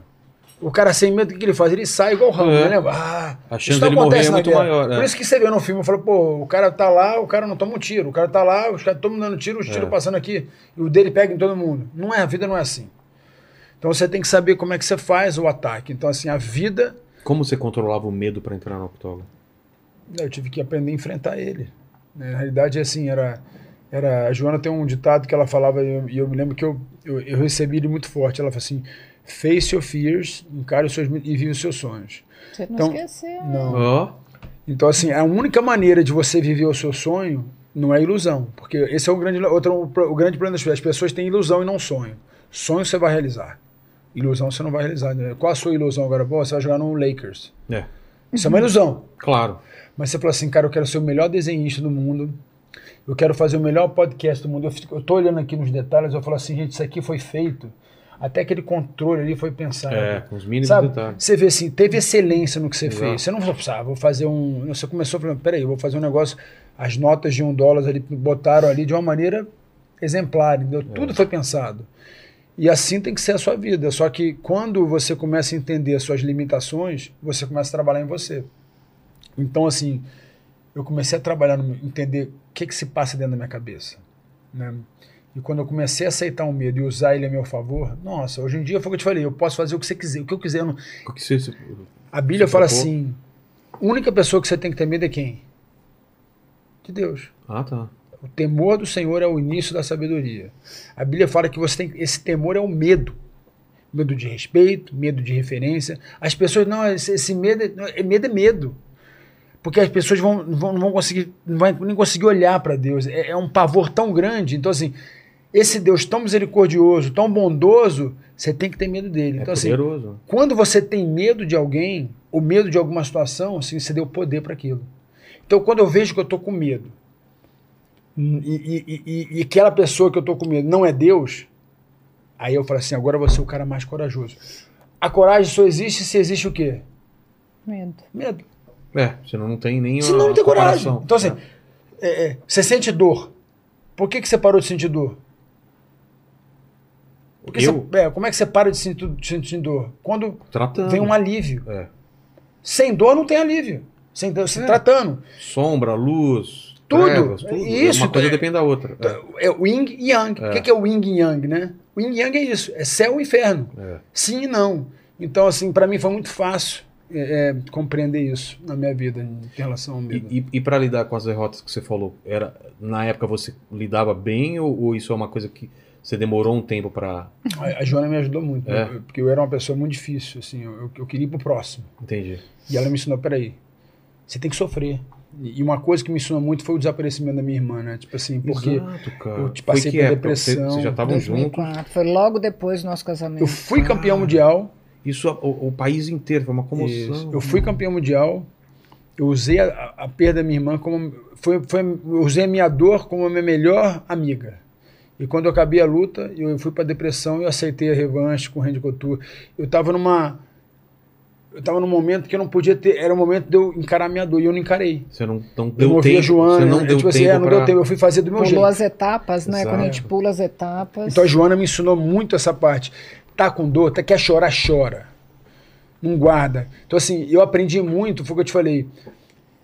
A minha plenitude, eu só conheci, comecei a entender. A minha plenitude estava nela. E esse é o grande lance. Eu acho que quando a gente casa, a gente se torna uma só carne. Então, eu sou eu sou para, parasimpatético, são os, são os dois sistemas nervosos que existem, né? Eu falo que só existem dois sistemas nervosos no homem. Só existe sim e não. Então, você entendeu? Eu sou o go. A Joana é o rest. Sei. Think, stop, para, pensa. Peraí. Não toma decisão. Vitor, escreve. A Joana escrevia e-mail nas minhas negociações, inclusive o próprio Lorenzo É. falou: a melhor negociadora da, que eu já negociei foi a Joana. É mesmo? É. Falou isso para um amigo meu que comprou a empresa dele. Porque Joana, eu me lembro, ela, ela tem esse dom de, de, de, de lidar com toda. Ela pega todo aquele negócio e começa a separar, sabe? Aquela pessoa começa a separar e fala assim: peraí, vamos pensar. Quebra, ela faz o quebra-cabeça. E eu não, eu só quero resolver. Eu quero resolver, tem que resolver agora. E ela fala: tem coisa que você tem que. Ela escrevia para responder no dia seguinte. Não, mas isso eu aprendi da pior maneira, né? É, mas- Discutindo com Dana White, ele mandava text, eu respondia. E aí? Aí eu falei, não, gente. Não é aí, um, caminho. aí um dia o Lorenzo me ligou e falou, Joana, eu sei que você e o Dana White estão meio se estressando e tal. Aí eu falei, Lorenzo, eu aprendi com você. It's not personal. It's all about business. É. Mas Porque ele tá depois. puxando pro dele e você tem que defender. Só que ele é sanguíneo, né? Dana é White é o igual o é Vitor. É É. pá, pá, pá, pá, É, pá, fala sem pensar. Total. Total. E falava umas, uns absurdos. E Fala eu retrucava, né? E eu retrucava. Ai, Só que aí eu aprendi, eu falei, eu não posso retrucar, porque eu tô no calor da emoção. É a tal da discussão do marido quando quer discutir a relação, que a gente Ele vai pode se ser arrepender. emocional, você não. né? Então eu aprendi, eu falei, peraí, eu não vou responder isso agora. Eu ia nas minhas anotações, eu escrevia o que eu queria responder. Aí passava um tempo, aí eu voltava nas anotações, eu falava, caramba, ainda bem que eu não mandei isso, porque eu já estava mais calma. E a Joana sabia contratar muito bem as pessoas. A Joana é uma É. CEO, porque ela falou assim: eu vou contratar o melhor advogado para trabalhar É, com, com, ela. Então ela contratava. Entendo Aí o melhor advogado falou assim: Vitor, que mulher. Não, que eu aprendi tem. com o Vitor. Eu falei, você não precisa de um empresário. Você precisa de um bom advogado, né? Então pegamos o melhor advogado que ficou com raiva porque falou que com o UFC não tem negociação. Sério, eles são muito Os caras né? são É, o- é do é o jeito monopólio dele. É do mesmo? É, eles são, eles são, É. posso falar, um CEO como o Dana White, ele é um. Tem que tirar o chapéu tirar o chapéu. cara. É, por quê? É. Porque ele é fera. Olha, É? olha o que ele faz com a empresa. É. Ele é muito bom CEO. Um CEO Prime- não, eu acho que um- ele é um bom promotor. É, que é o CEO que eu digo. É, não sei se ele seria um bom CEO. Eu, É. acho, eu vejo ele mais Promotor. como um bom promotor. promotor. É, Com a cara é. Eu frente. vejo o Lorenzo Fetita mais como É. um CEO. É. Né? Ele é mais É isso, frio, mas ao mesmo tempo ele, ele pensa muito em você, ele se É. preocupava em você como É um atleta. cara- um ele pensava no fera, business, é um mas ele cara- estava preocupado com você também. E, e foi, foi, muito nisso, foi muito nisso que a gente foi aprendendo, né? Então, hoje, assim, quando a gente olha para o mundo, é, eu olho para o mundo hoje, eu tenho muita alegria, mas ao mesmo tempo muita tristeza de como o mundo está sendo conduzido. Porque É. hoje em dia, eu falo que as pessoas vivem, vendem ilusão, ganham muito dinheiro vendendo uma ilusão, depois as pessoas perdem o dinheiro. Você vê assim, aquele pessoal lá dos Estados Unidos que fez aquele FTX, né? Que era o.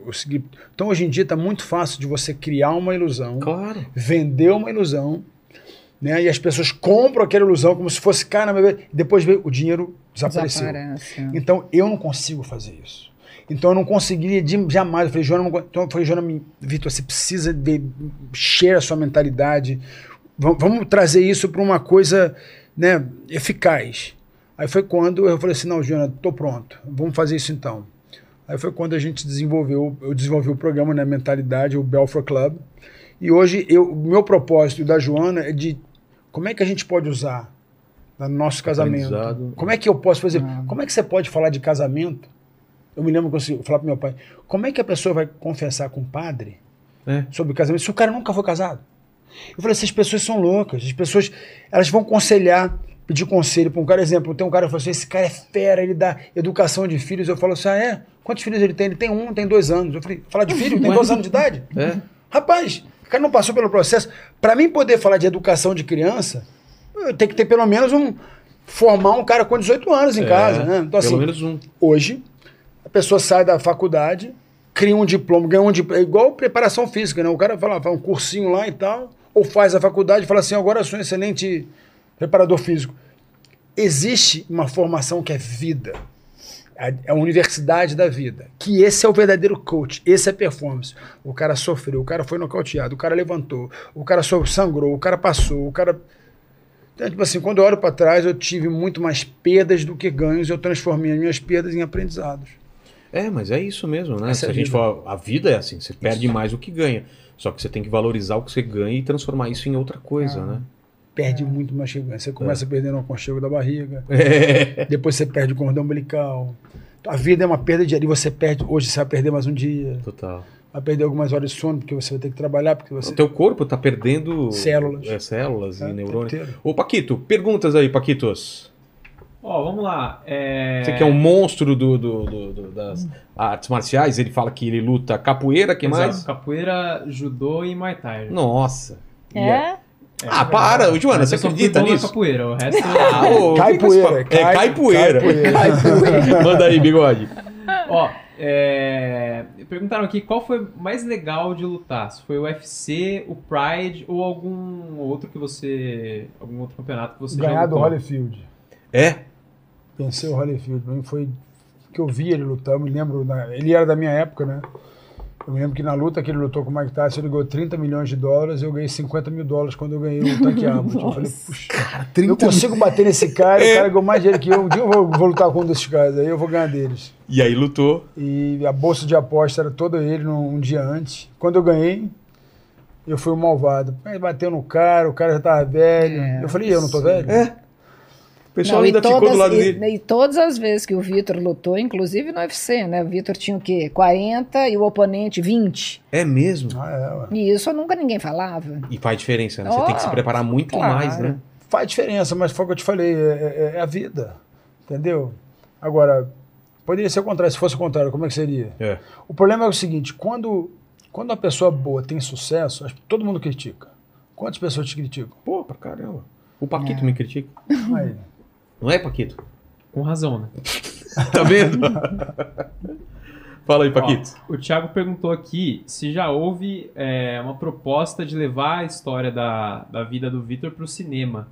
E aí ele falou, se aceitou, ok, mas caso ele tenha recusado, qual foi o motivo da, recu da recusa, né? Aí ele ainda completou aqui, fala pros dois que acompanho eles desde o início da carreira e admiro eles muito pela força e determinação de ambos. Que legal. Como é que é o nome dele? É Thiago. Ô, Tem que Thiago, ter, um forte hein? abraço, irmão. Tem que ter, Obrigado. é. Cara, tem que ter. A gente tem algumas A gente teve uma oportunidades. proposta agora. Tem uma proposta. A gente vai, isso vai acontecer com Tem que certeza. acontecer. é. É. Assim, eu quero que seja uma, uma série, um série, porque assim. Ah, seriado em vez de tem que filme? ser, porque, pô, cara. É eu te- muita coisa, né? Se eu te contar os detalhes, você cai pra trás. Sério? Cai pra trás. Tem cada história, cara. Tem cada uma. Nossa. De, assim, de aí- queda, de aí- levantar, de... de... De dificuldade. Eu acho que o mais bacana é o seguinte: as pessoas vão entender o que que chega. Imagina você chegar lá. Eu me lembro que eu não tinha dinheiro pra comer. A Na- minha, lá minha no- tia, lá- minha tia foi me visitar. Meus primos foram Lá me em Los visitar. Angeles, tá É, falando? minha tia, irmã da minha mãe, foi me visitar. Tá. Eu tava morando na academia. Executiva de uma Executiva da- multinacional. Da, é. Petrobras foi me visitar. E ela aí, Vitor, como é que você tá? Eu falei assim, eu tô bem, tia, mas olha aqui, ó. Ele, e aí? Vamos pra sua casa? Eu falei assim, então, tia, é o seguinte, ó. É... A, gente não, a gente não tem mais casa, a gente mora na academia. aí minha tia, o quê? Eu vou dormir na academia? Aí o banho era gelado. Ai, Aí a minha tia falou assim, cara, eu vou pegar um hotel. Aí minha tia pegou um hotel. No dia que a minha tia pegou o hotel, os caras invadiram a academia pra matar eu e o Carson. cara, o quê? É, Se ela tivesse lá... Se eu tivesse lá, eu ia morrer. E você? Que, que- como você escapou? Porque ela, levou, ela pegou um hotel. O Ah, cara, você foi o pro cara- hotel com Nesse dia, o cara, o cara ligou pra academia, a minha tia atendeu o telefone e o cara tava ameaçando a gente de morte. E ela descobriu que a gente tava morando na academia. Ela falou assim: vocês não vão dormir na academia. E o Cássio e eu queria dormir na academia. O Cássio era muito, cara muito doido. O cara, o cara era casca grossíssimo. o Tipo, vem aí, não tô nem aí. Aí o Cássio falou assim: esses caras vão fazer nada com a gente e tal. E, o- e foram lá mesmo? Foram lá, amea- entraram, Roubaram roubaram, roubaram, tênis, botaram é. cocô, fizeram ameaça de morte. Falaram que é a gangue do mexicana, porque eles fazem uma ameaça que jogam cocô. Aí o policial falou: Isso aqui é ameaça de morte. E nesse dia a gente foi morar, dormir no hotel. E eu me lembro que nesse dia a gente foi dormir no hotel. Eu me lembro que quando- a minha tia chegou, ela falou assim: Então, eu, eu, eu tia. É, eu peguei ela, botar, sabe, na bicicleta? Eu, eu tinha uma bicicleta, ela montou na bicicleta, Sei. vamos almoçar. Eu falei, monta na bicicleta. Eu falei, Cadê seu carro? Eu falei, tia, não tenho carro. Que carro, né? Então eu pedalava em West Hollywood, eh, em, em, UC, perto da UCL, eu de bicicleta com a minha tia na minha garupa, indo comer. Garupa E ela falou, cara, da bicicleta. Eu falei, tia, você não pode falar pra minha mãe e pro meu pai que, que eu tô, Ah. a situação que eu tô aqui. Mas tia, eu tô bem, eu tô bem, vai dar tudo certo, a gente vai sair dessa, eu vou, eu vou lutar, eu vou ser campeão, fica tranquilo. E ela foi, não guardou o segredo, foi embora, não guardou o segredo. Aí meus primos vieram. Aí nessa vez a gente conseguiu alugar um apartamento. E quando a gente alugou um apartamento, eu me lembro que você tinha uma maneira que você não tinha dinheiro, tipo assim, você paga os dois aluguéis, sempre. Então a gente arrumou um cara que era um brasileiro que faz, ele fazia tudo. E ele descobriu que tinha apartamentos que, que não pagavam aluguel e tinha mais, você podia do- morar dois meses naquele aluguel. Tá. Era mais barato, só que não tem luz. Então o que a gente fazia? Ele fazia uma gambiarra. Quando todo mundo dormia, a gente ligava, pegava a luz do vizinho, cozinhava, fazia Sei. comida e tal. Aproveitava. E não tinha geladeira. A gente viveu assim, de várias. Então, assim, foi, foi, foi uma. E era uma aventura para mim, porque eu Todo era novo era todo dia. E alguns amigos meus, Marcelo Melo, o. Né, voltou. É, eu me lembro que tinha um grande amigo meu que ele voltou, não aguentou mais. Era, era um momento difícil, né? Porque as pessoas não viam. Eu via um futuro porque eu só tinha uma opção, eu só tinha um plano. Esse é um grande problema. As pessoas criam vários planos, né, Jonas? É. Plano A, plano B, plano C Você não tinha outra opção. Tinha que. eu acredito em um plano só. Eu crio um plano, foi o que a Joana falou. Você tem um sonho e não uma ilusão. Você criou o seu sonho, você botou lá, sonho. É meu sonho é NFL, né? Ser campeão na- de voleibol, minha filha, outra quer ser é, atletismo, eu vou ser campeã da. Então tá lá, o sonho, Olimpíada, vou estar representando o meu país. Beleza. Agora eu vou ter que andar no caminho. É. Só que você, quando você começa a traçar esse caminho, você encontra uma montanha. Aí você fala, ah, vou criar um outro sonho aqui. Agora você. Aí o que, que eu faço? Eu ensino meus filhos o seguinte: a Jonas, chegou aqui, não tá dando? Vem pra cá. Mas aqui, eu tô lá. Eu, eu não vou criar um caminho aqui. Eu vou, eu Você, criar. você não. Você não. Você cola São, va- são várias ruas, são várias routes, É. mas é uma destination. Entendi. Eu posso chegar daqui no Rio de várias maneiras, É. mas eu vou chegar no Rio. E eu falo que. Você pode parar, descansar, mas você, chega. Esse, é- esse era o, O Vitor duro é você estar indo pro Rio, aí eu conversar com todos os meus é. amigos, esse era o Vitor, um sonhador, um, um cara que me chamava de maluco, de louco, de não sei o quê. E, cara, É, a galera não sabe que as palavras têm poder, né, cara? Se você, se você profetiza, se você fala que você quer uma coisa, isso tem um poder para bem e para mal. Por isso que a pessoa tem que ter cuidado com o que ela deseja. Isso. Porque tem muita chance de, de palavra rolar. lançada É. não volta. Só que tem uma palavra lançada na mente, né? É, Tem a palavra que é lançada na boca exato. e tem a palavra que você fala assim, igual a Joana falou assim, aqui, ó, é aqui, ó. Ela a olha pro Davi e fala assim, ó. naquilo, né? Ela olha pro Davi e fala assim, quem é você? É aqui, entendeu? Assim, quem é você? Qual é o seu nome? Então vai lá e representa. É. Tem que ser, cara, tem que ser, entendeu? Estamos vivendo... Hoje o mundo te dá várias opções. O que, que você quer? Tá bom. Se não for isso, tem isso. Tem- Se não for isso, tem isso. Tem... A gente Inclusive fala pro- em casamento, né? É. Tá muito. É. Ah, se não der certo, separa. tem tá o bom. iFood, tem o Tinder. Então, É, ah, hoje não precisa dar certo isso aqui. É um, é um cardápio que passa, né? A pessoa fala assim, isso aqui é normal. A gente fala, não é normal, é comum. Mas não é normal. Então existe algo comum e que é normal. Então a gente escolhe ali, ó, ali, ó. Esse, esse é meu ponto. E eu acredito nisso, mais nada. Também. Fala, Paquitos. Ó, é, a Daniela ela perguntou aqui: qual foi a melhor conquista? O UFC ou a mão da Joana? Ah, isso aí não precisa nem responder, né, Dani? Fica só. bom. Deixa eu ver, já vou preparar já o tem meu, a cotovelada meu, aqui do el- lado. meu spin elbow aqui. Eu troco tudo. Eu troco tudo pela mão da Joana. Ai, Olha só. É, porque é, é um ditado, né? É, e eu falo, a gente, a gente tem esse, a gente tá tentando, a gente vai fazer um programa de casais. É? Eu e o Joana, a gente que vai fazer, com certeza. A gente vai ajudar os casais. Pô, Esse é o meu objetivo, ensinar o que, que é o casamento é um frescobol e não um jogo de tênis. O casamento é um porque o frescobol, quem é o campeão? não tem. Ah, nesse sentido. Sacou? Não depende do outro, entendi. Não tem um O vencedor. objetivo é claro. não deixar a bola cair, É, né? é. O É uma tênis eu dupla. tenho que. Quanto melhor você jogar a bola pro outro, o outro Uma hora um melhor. ataca, uma hora outro defende. Uma hora o outro defende, outra hora o outro ataca. Uma hora você Mas vai qual buscar o lá objetivo? longe. Isso, você É. não deixa a bola cair. Exato. E qual o tênis? Vencedor. Vibrou. É. Ganhei. Então, assim, eu quero ensinar as pessoas que isso. E outra coisa, o casamento é uma luta de boxe. Só que os dois lutam junto contra o inimigo, que é o diabo, que quer separar, ele veio para matar, roubar e destruir. E eu acredito 100% dos casamentos são destruídos porque as pessoas não têm uma vida fundada na rocha. Não tem um fundamento. Qual o fundamento do casamento? Por que, que eu estou casando com você? Elas têm que perguntar isso antes, né? É. Quando eu digo sim, né? Ah, Na doença, na riqueza, né? Assim, sim, sim, sim. Passou o primeiro ventinho, tchau. Eu me lembro que a Joana a gente falava assim: ah, vamos separar. Ah, vamos separar. Até o momento que a gente falou assim: chega, acabou, a gente não fala mais nisso.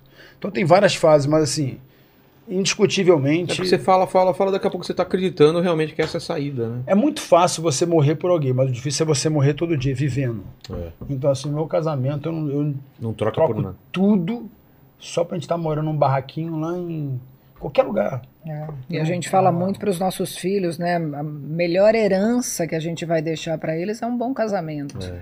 Né? A gente vem, né? Nós três aqui, nós viemos de, de uma família quebrada. E a gente sabe o quão doloroso isso é, né? É. Então, assim, é, não é fácil, não somos perfeitos, mas a gente não desiste. O nosso É. objetivo está lá. E os nossos, a, nossa estrutura, as nossas raízes estão solidificadas. Bem fundado. Né? É o principal. Um plantado, pode vir furacão, meu irmão, a É. gente fica. Eu vou montar nesse cavalo branco. Eu vou montar num cavalo branco.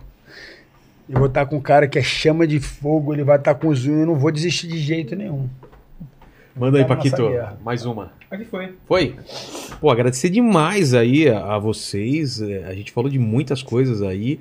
Ficou muita coisa é, para outra conversa. Eu quero convidar vocês depois. Tragam os filhos aí também. Vamos conversar mais aí, porque tem muito os três, ensinamento. tem que trazer os três aqui. Exatamente. Os três têm que sentar com vocês. Vão dar uma aula. É. Vocês vão, pô, vocês vão ter que sentar com a juventude, vai ficar doida com esses três. A mentalidade É. dos três.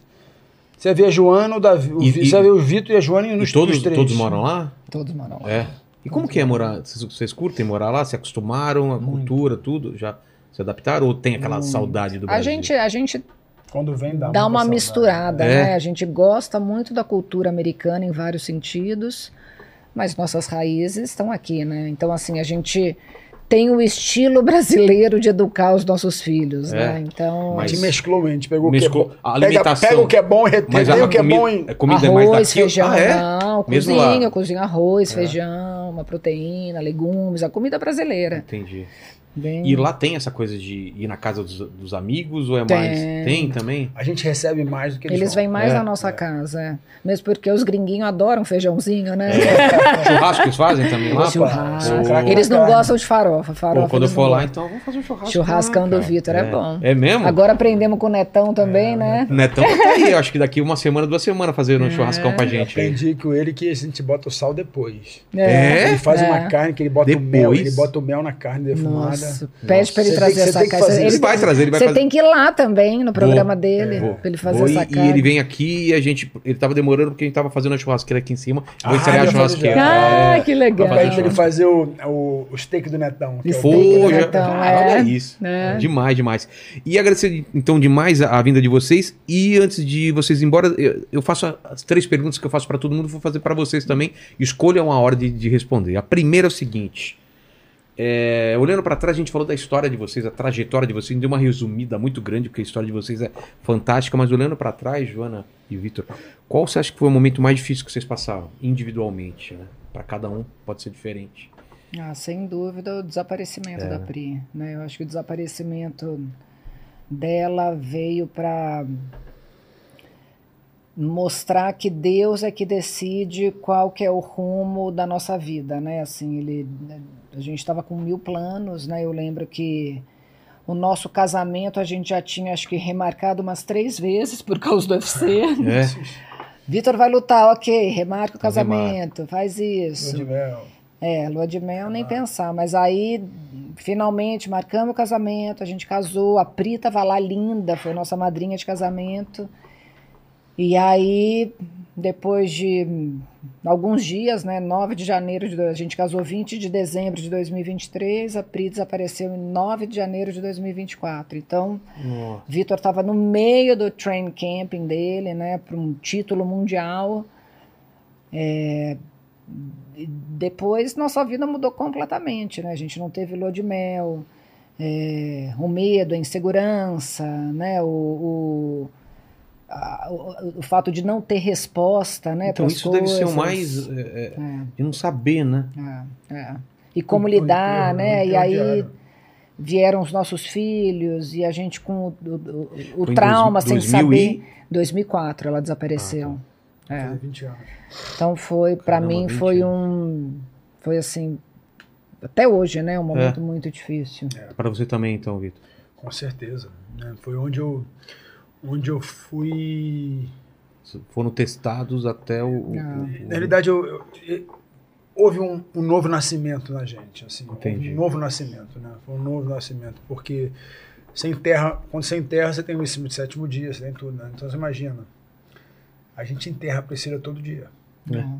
O Davi enterra a tia dele que ele não conheceu. Minha mãe enterra minha, minha irmã todo dia. Putz. Então, é, e isso são mais de 80 mil famílias todo ano aqui no Brasil. 80 mil famílias todo que ano. tem. Reportadas, né? É Deve mesmo? ser muito É, mais. muito é. E que ninguém sabe. Sabe, É é um tra muita tráfico de pessoa, Não, tráfico de é- órgão. é, Nos Estados Unidos, estamos falando de primeiro mundo, Sei. hein? É de Também? 600 a 800 mil casos de pessoas desaparecidas por ano. Ó, Então a tá gente aqui recebendo pensa, aqui, isso são casos que são reportados. Dá. Paquito, Aqui, isso aqui você vai poder usar quando você fizer Aqui, ó. suas, suas Trial. A gente capoeiras. tem uma, uma ONG, é Together for Them, né? Togetherforthem.org. Knockout Human. Ah, tá. É, a Joana e hoje. A Joana Mas vocês. É sabido que foi por tráfico? Não, vocês não, não, mas sabem. Mas tem imagina. uma correlação, né? O desaparecimento, Sem- infelizmente. na maior parte dos casos está relacionado a Tá, tráfico tá, humano. tá. Por órgãos ou es- ou es- sexo, escravo- indústria é, do sexo, ou É, a Dani já trabalho veio escravo. aqui, ela, ela ajuda muitas mulheres a, a escapar de pessoal que Turquia e não É, consegue escapar de Isso. É, é. escravo A a sexual ou a escravo mesmo doméstico, assim, fica preso, não tudo. consegue. É. Pega teu teu Órgão. É órgão, ou às vezes pega teu teu passaporte, e, tipo, você tá preso, É, não, não é. consegue. É. E a Meu gente acha que Deus. não é real, né? É, não, é real pra caramba. E acontece. hoje em dia, infelizmente, não tá só num filme, não tá só E numa a classe rede- social não, e muito com a rede baixa. social facilitou isso, né? Nossa. de- Esses golpes, né? Ah, é. É, essa é uma luta que a gente quer. A gente tem a, tá, quer trazer a demais, nossa A gente cara. vai É. trazer a nossa ONG pro Brasil. Estamos a trazendo pro Brasil Ah, é? agora. Pô, que bom. É. A segunda, a segunda pergunta tem um pouco a ver com o que a gente está falando, né? A gente vai morrer um dia. Né? Morrer nessa vida, claro. Vai demorar muito tempo, fiquem tranquilos, né? Vai ter muito tempo de realizar muita coisa. Mas esse programa vai ficar para sempre na internet, então o pessoal pode voltar daqui 237 anos e querer saber quais seriam as últimas palavras. Então é uma mensagem para o futuro. Quais seriam as últimas palavras, o epitáfio de vocês? Deixa para as gerações Nossa, futuras. Vitor pode ir, porque o Vitor vai demorar um ano falando as últimas palavras dele. Vai, ver. A minha deve ser tipo uma frase de três palavras. Acho que é simples, né? Pra mim é, é muito simples, né? É, tem que morrer hoje para viver amanhã. Se você quer ter uma, uma vida eterna, se você quer deixar algo para sempre, né? Exemplo, eu não quero ir morrer e saber que junto comigo foi o ódio, eu guardei mágoa, e o- os meus talentos foram enterrados, que não foram aflorados. Então, assim, eu acho que e quando eu estiver de frente a Deus, eu não vou entrar no céu porque eu fiz as minhas obras, mas as minhas obras vão determinar quem eu era. Entendi. Então, o grande problema da vida é assim: ah, muitas pessoas morrem deixando herança, deixando riqueza. Eu não vou deixar. De repente, eu não vou ter. Então, a preocupação a não é rique- essa. A minha maior riqueza que eu vou deixar foi o que eu te falei: eu quero transformar, começando em casa. Então, seguinte: o que eu vou fazer agora pelas pessoas. Né, não adianta eu deixar aqui o- em três palavras o que. eu- em vida eu tenho que deixar. É. Então, em vida eu vou deixar um treinamento, em vida eu quero deixar um legado, em vida eu quero deixar um bom Mas qual é a casamento. frase? Fala a frase.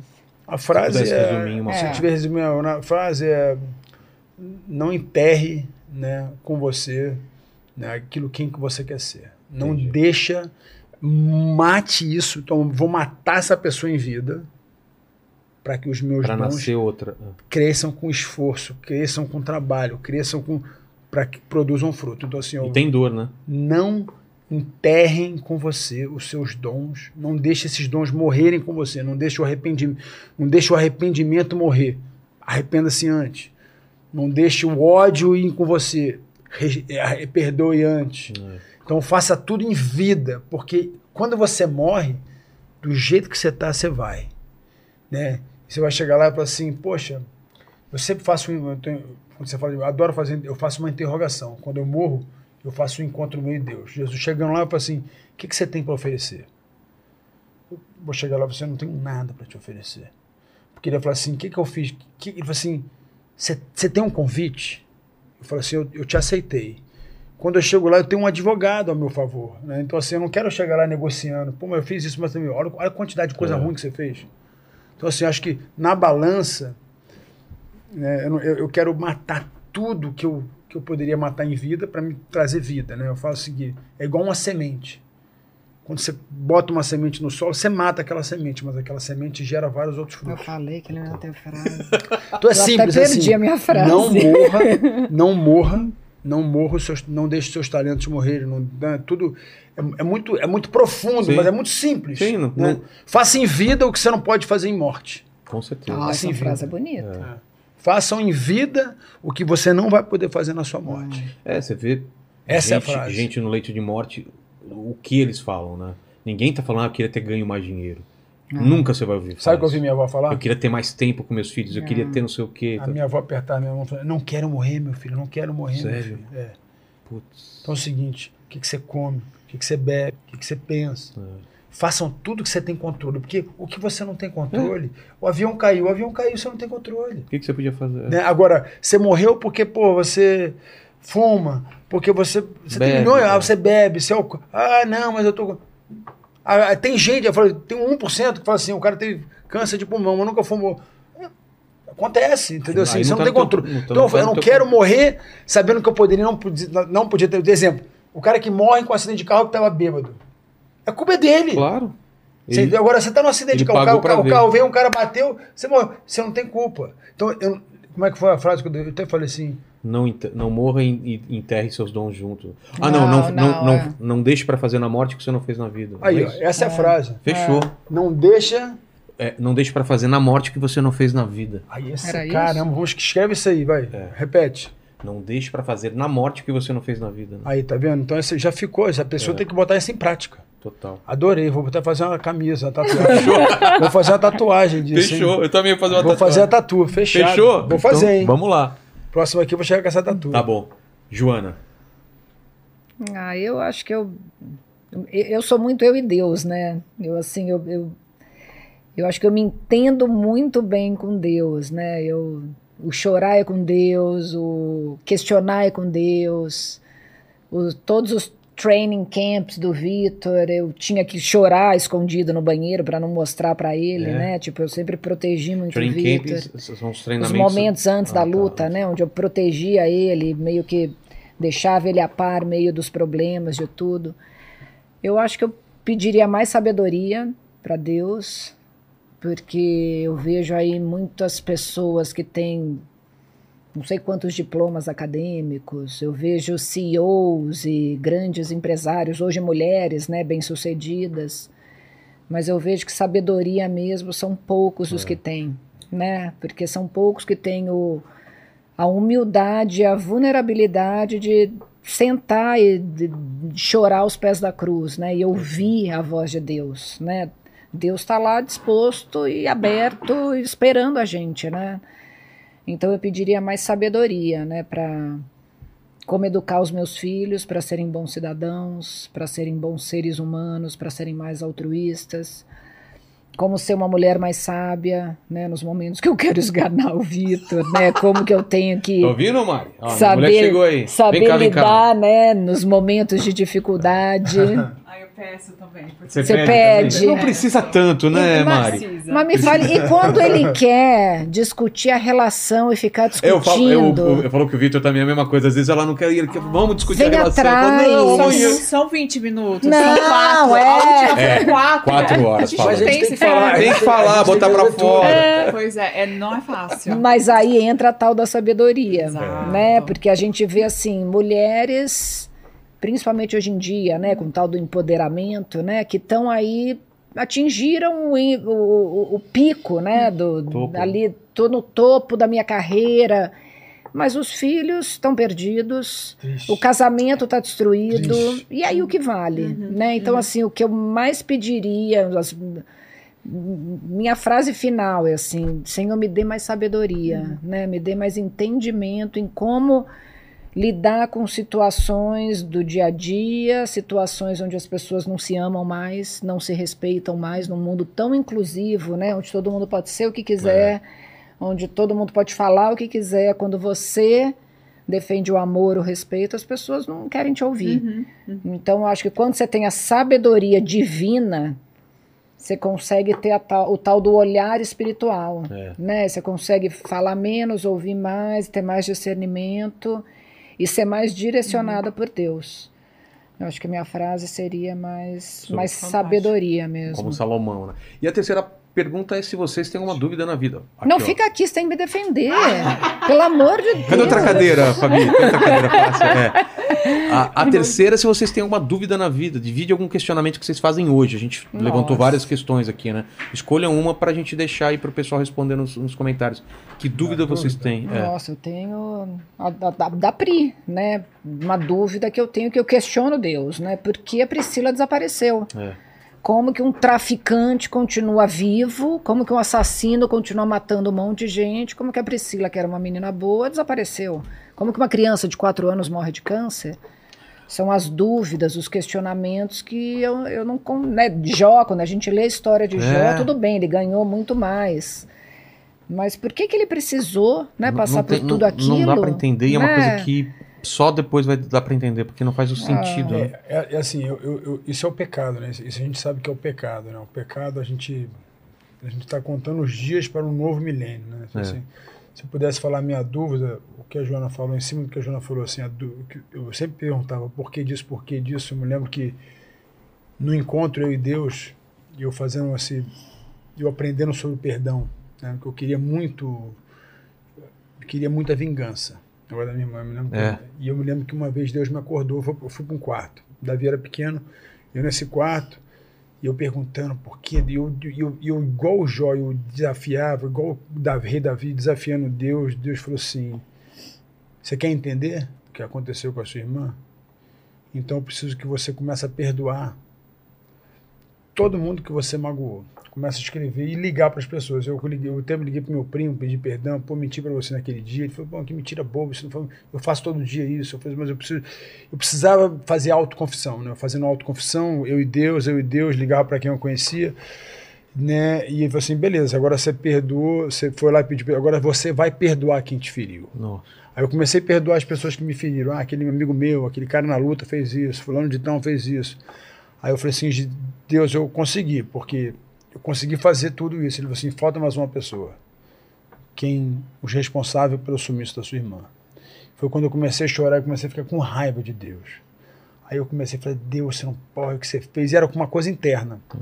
Aí Deus falou assim, você me acha que eu sou culpado disso tudo, né? Você olha para o mundo, você vê esse mundo quebrado, sou culpado. Imagine eu aqui de cima. Os caras que mataram sumiram com a sua irmã, o que foi aconteceu, você sabia que essas pessoas são meu filho também? Como é que você sentiria se os seus filhos fizessem isso? Eu comecei a ter a compaixão de Deus. Eu falei assim, infelizmente hoje a gente tem um livre-arbítrio. O livre-arbítrio é a decisão de fazer ou não fazer. É. Então, assim, a minha dúvida é por que, que as pessoas não sabem usar o livre-arbítrio para o bem e só usam para o mal? E às vezes dá mais trabalho fazer o mal do que o bem até, né? E virou trending. É. O pior é quando vira trending e vira lei e um presidente, um país começa a institucionalizar o pecado. As crianças nas escolas, querendo educar uma criança, se- se- sexualizar uma criança cedo, o cérebro dela não está pronto. Quando começa uma agenda demoníaca tomar conta do massa. Isso é a minha dúvida. Por que, que as pessoas estão deixando elas serem brainwash, transformadas cerebral. para o mal? Elas sabem que aquilo não é para o bem. Eles não, a gente não está protegendo nossas crianças, Joana. E, e isso é minha dúvida. Por que, que a gente não protege nossos filhos?